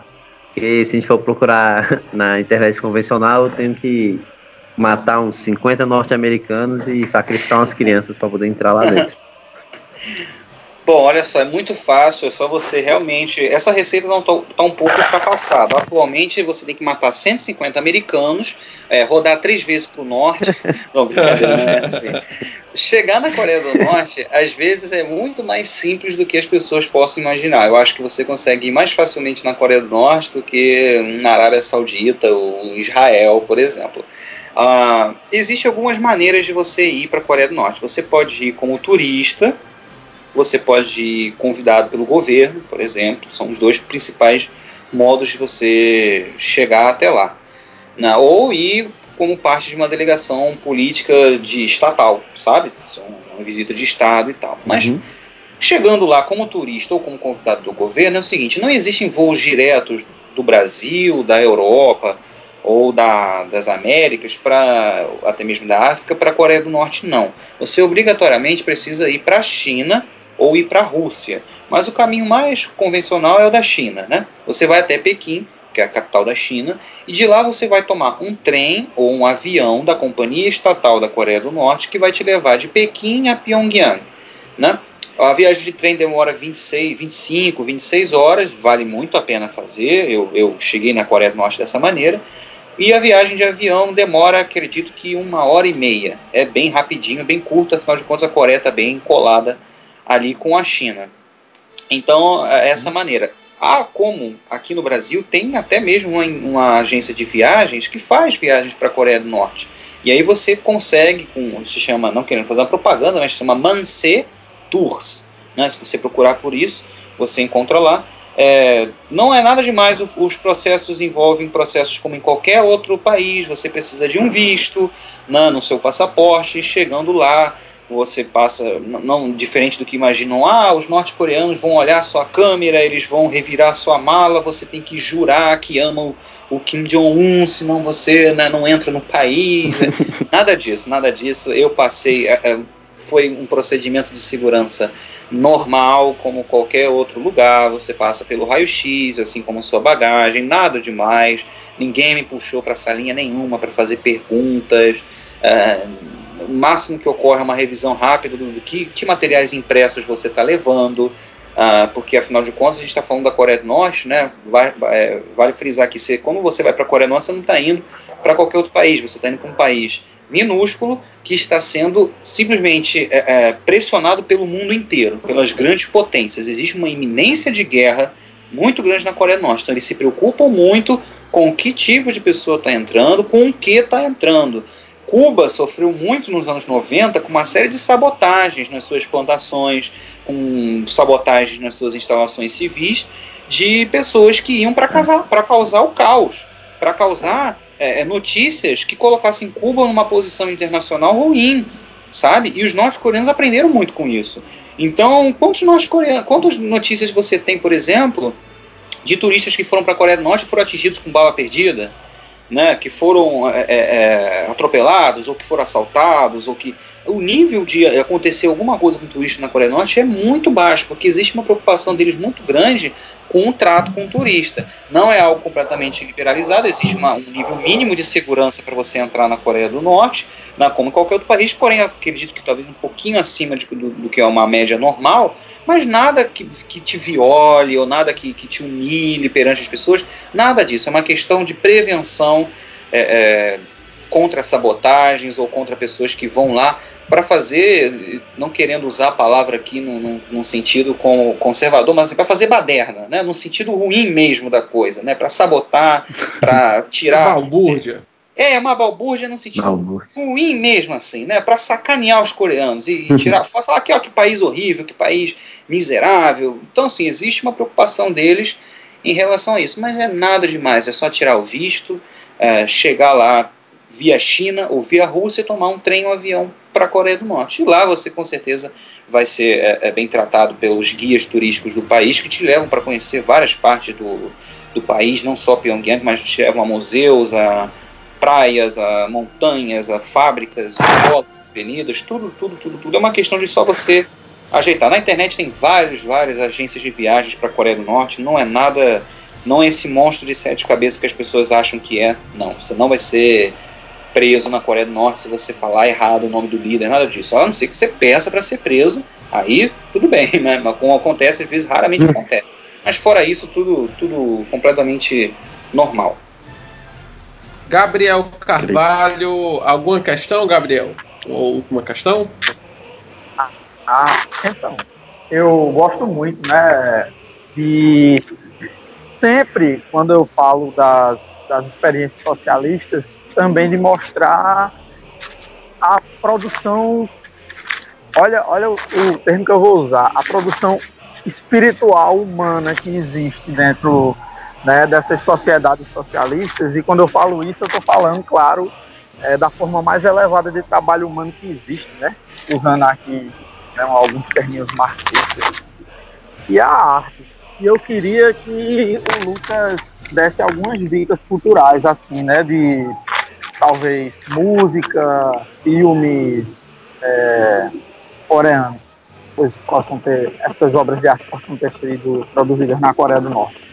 E como é que a gente tem acesso a elas? Perfeito. Olha, eu também gosto muito, acho que é observar a arte de um, uma produção artística de um povo fala muito, né, sobre existe todo um recorte, né? Você consegue ver muito sobre aquele país a partir da arte deles.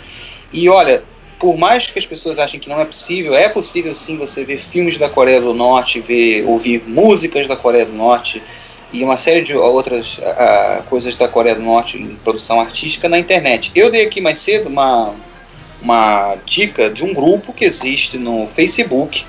Você pode procurar lá.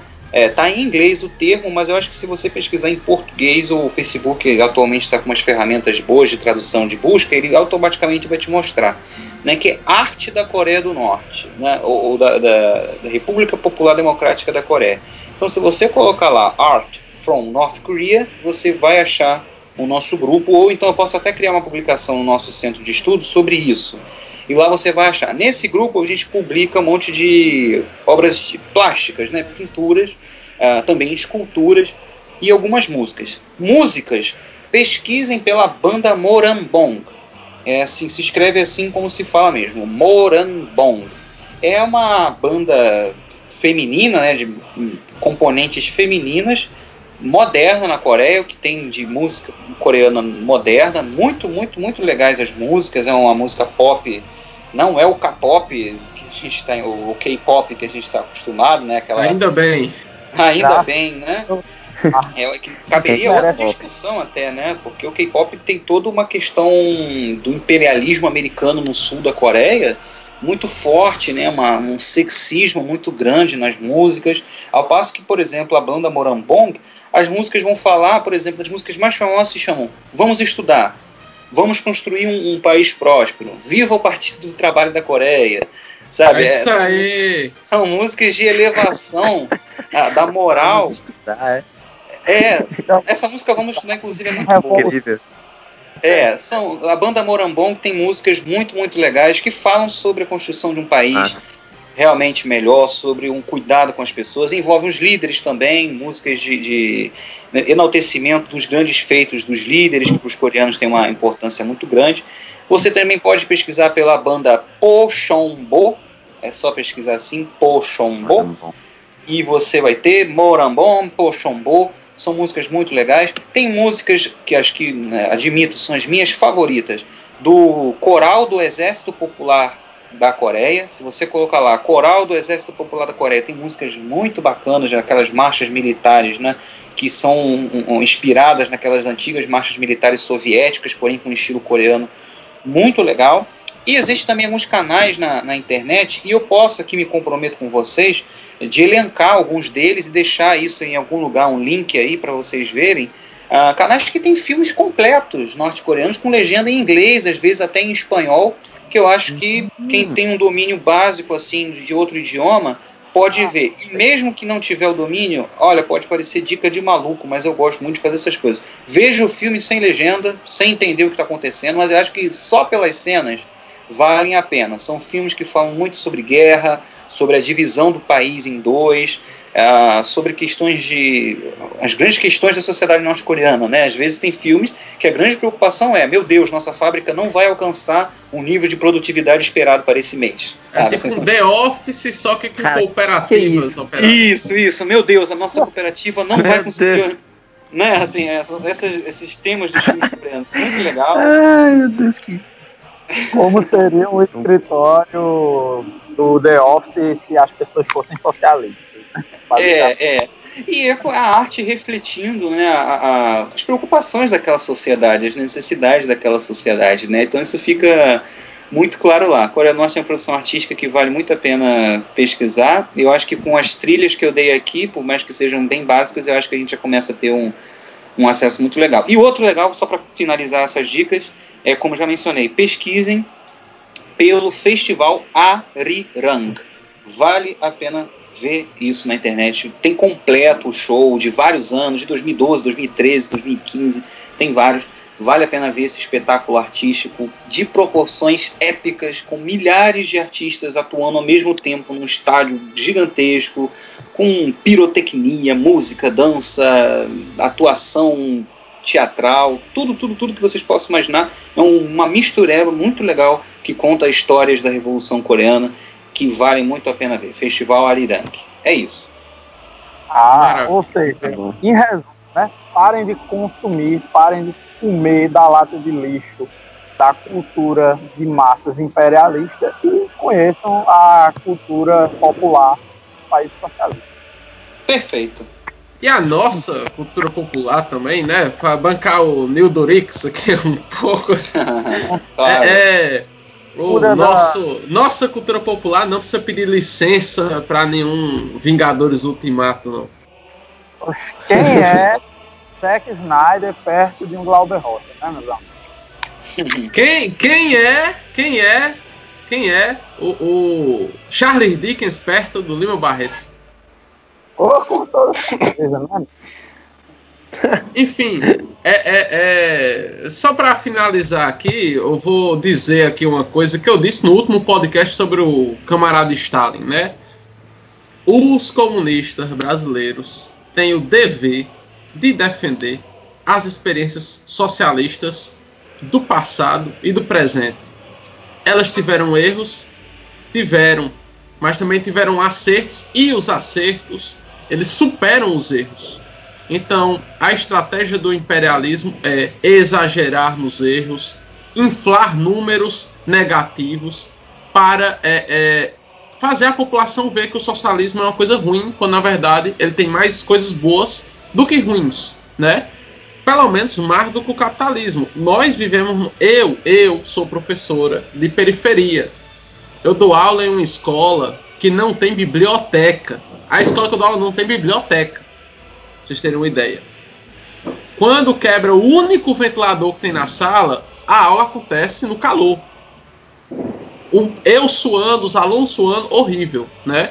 Se é, é, é qualquer coisa da educação norte-coreana é melhor do que a educação brasileira. Uma escola da Coreia do Norte, uma escola média da Coreia do Norte, supera qualquer escola modelo no Brasil, para vocês terem uma ideia, né? Como o camarada explanou muito bem. Então, se nós comunistas brasileiros não defendermos as experiências socialistas da realidade, ficarmos nessa, nessa, nesse parafuso de ficar procurando ah, a revolução verdadeira, não, isso não foi o que o Marx pensou, blá blá blá. A gente não tem nada.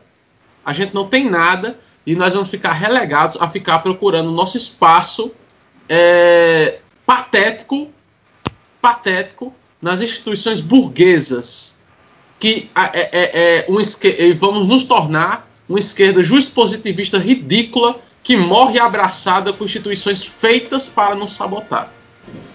É, por isso é importante lembrar das palavras de Lucas, né?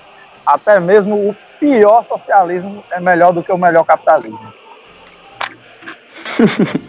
Exatamente. Então, camarada Lucas Rubio, gostaria de dizer algumas últimas palavras antes do final do podcast? Gostaria. Gostaria de dizer que o que você concluiu agora é o meu lema de vida.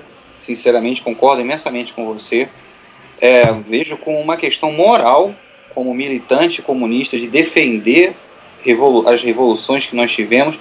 Agora, para mim, em especial a Revolução Coreana, por conta de alguns aspectos, é a revolução que está até hoje, 2019, vencendo dia após dia bloqueios, cercos militares, cercos econômicos, cercos a, a, a, diplomáticos que visam matar o povo norte-coreano aos poucos até eles desistirem do socialismo. E mesmo assim, eles não desistem. Eles seguem no seu ideal revolucionário, geração após geração, impondo vitórias e vitórias, ou melhor, impondo derrotas ao imperialismo norte-americano na região. Então, por essa razão, eu defendo muito. Agora, outra razão é que uma que você também mencionou. Nós ah, temos que ver o marxismo não é um dogma, não é uma receita de bolo. Não é assim, ah, mas olha, não foi assim que o Marx falou, como se Marx fosse um, um deus, né, assim, prescrevendo regras. Ele não falou que era para ser assim, está sendo, então está errado, vamos considerar. Não, o que eu vejo na Coreia do Norte é que foi um povo que encontrou o seu e desenvolveu o seu próprio estilo de socialismo, baseado na ciência imortal e invencível do proletariado, que é o marxismo-leninismo, porém com suas peculiaridades, com as suas realidades, e isso não está errado. Isso está dando certo, isso está dando frutos para o povo coreano, e eu acho que nós, brasileiros, temos que também seguir esse exemplo dos coreanos e realizar o nosso estilo de socialismo, o nosso socialismo que tem que ser latino-americano, não um socialismo só brasileiro, um socialismo latino-americano, dos nossos povos indígenas, do nosso povo negro, do nosso povo pobre que é oprimido. Nós temos que desenvolver o nosso estilo de socialismo para atender a nossas classes populares e as nossas necessidades e fazer desse país o que ele merece ser. É um país rico, grande, potente, livre e principalmente independente. E para finalizar, queria agradecer mais uma vez a conversa incrível que eu tive com vocês aqui. Foi muito bacana é, poder falar sobre esse assunto com vocês. As perguntas foram muito bem colocadas. Eu acho que eu me esforcei para respondê-las no máximo possível. Me coloco à disposição para qualquer outro futuro encontro, caso vocês queiram fazer. É possível me encontrar pelas redes sociais, me pesquisando pelo meu nome, Lucas Rubio. Eu geralmente estou sempre postando sobre esse tema, Coreia, respondendo o máximo possível que eu consigo, tá? E mais uma vez agradecer a todo mundo que ouviu a gente até aqui, não é mesmo? Que se interessa por isso e dizer, gente, vamos pesquisar sobre Coreia do Norte, uh, mas sem tirando, né? Melhor tirando essa, essas visões deturpadas que a gente tem. É um país magnífico a ser redescoberto e acho que a gente descobrindo a Coreia do Norte começa a descobrir a gente mesmo. Tá bom? Muito obrigado a todos vocês e eu vejo vocês na vitória. É Viva aí. a Coreia Popular. Viva a Coreia Popular. Pois é, então, é, só dizer para o camarada que as portas estão sempre abertas. Se quando quiser participar do Martela Cash, pode participar. Nós somos apoiadores né, da, das experiências socialistas existentes. Nós ajudamos a divulgar aqui na região do Cariri e agora na região que o Gabriel é, é, mora é, é, o socialismo, o marxismo-leninismo contra as tendências de direita, contra as mentiras, né? E outros temas também, se quiser participar, quando quiser, quando se sentir à vontade, pode chegar, quero participar do Martela Cast, que a gente vai abrir o espaço aqui, né? Nós há muito tempo já admiramos o trabalho do, do seu centro de estudo. É, eu acho que desde 2017 que eu conheço, conheço o trabalho, né? É, é, e é muito bom ter você aqui. Muito obrigado, o prazer foi meu. Então, pessoal, é, bom dia aí, boa tarde boa noite para quem está ouvindo o Martela Cast. E é isso. Ah, fala, Gabriel. Um momento. Fala. Não, estou dizendo que a gente, a gente diz bom momento, já que não tem como saber a hora que a pessoa está ouvindo, né? Ah, verdade. Com certeza. Então, bom momento aí para você que tá ouvindo o Martela Cast agora. E valeu! 시간은 쉼없이 흐르네 그러니 돌아보지 마시고 같이 귀중한 근처를 아껴갑시다. 배우자 배우자 내 나를 위해. 배우자 배우자 앞날을 위해.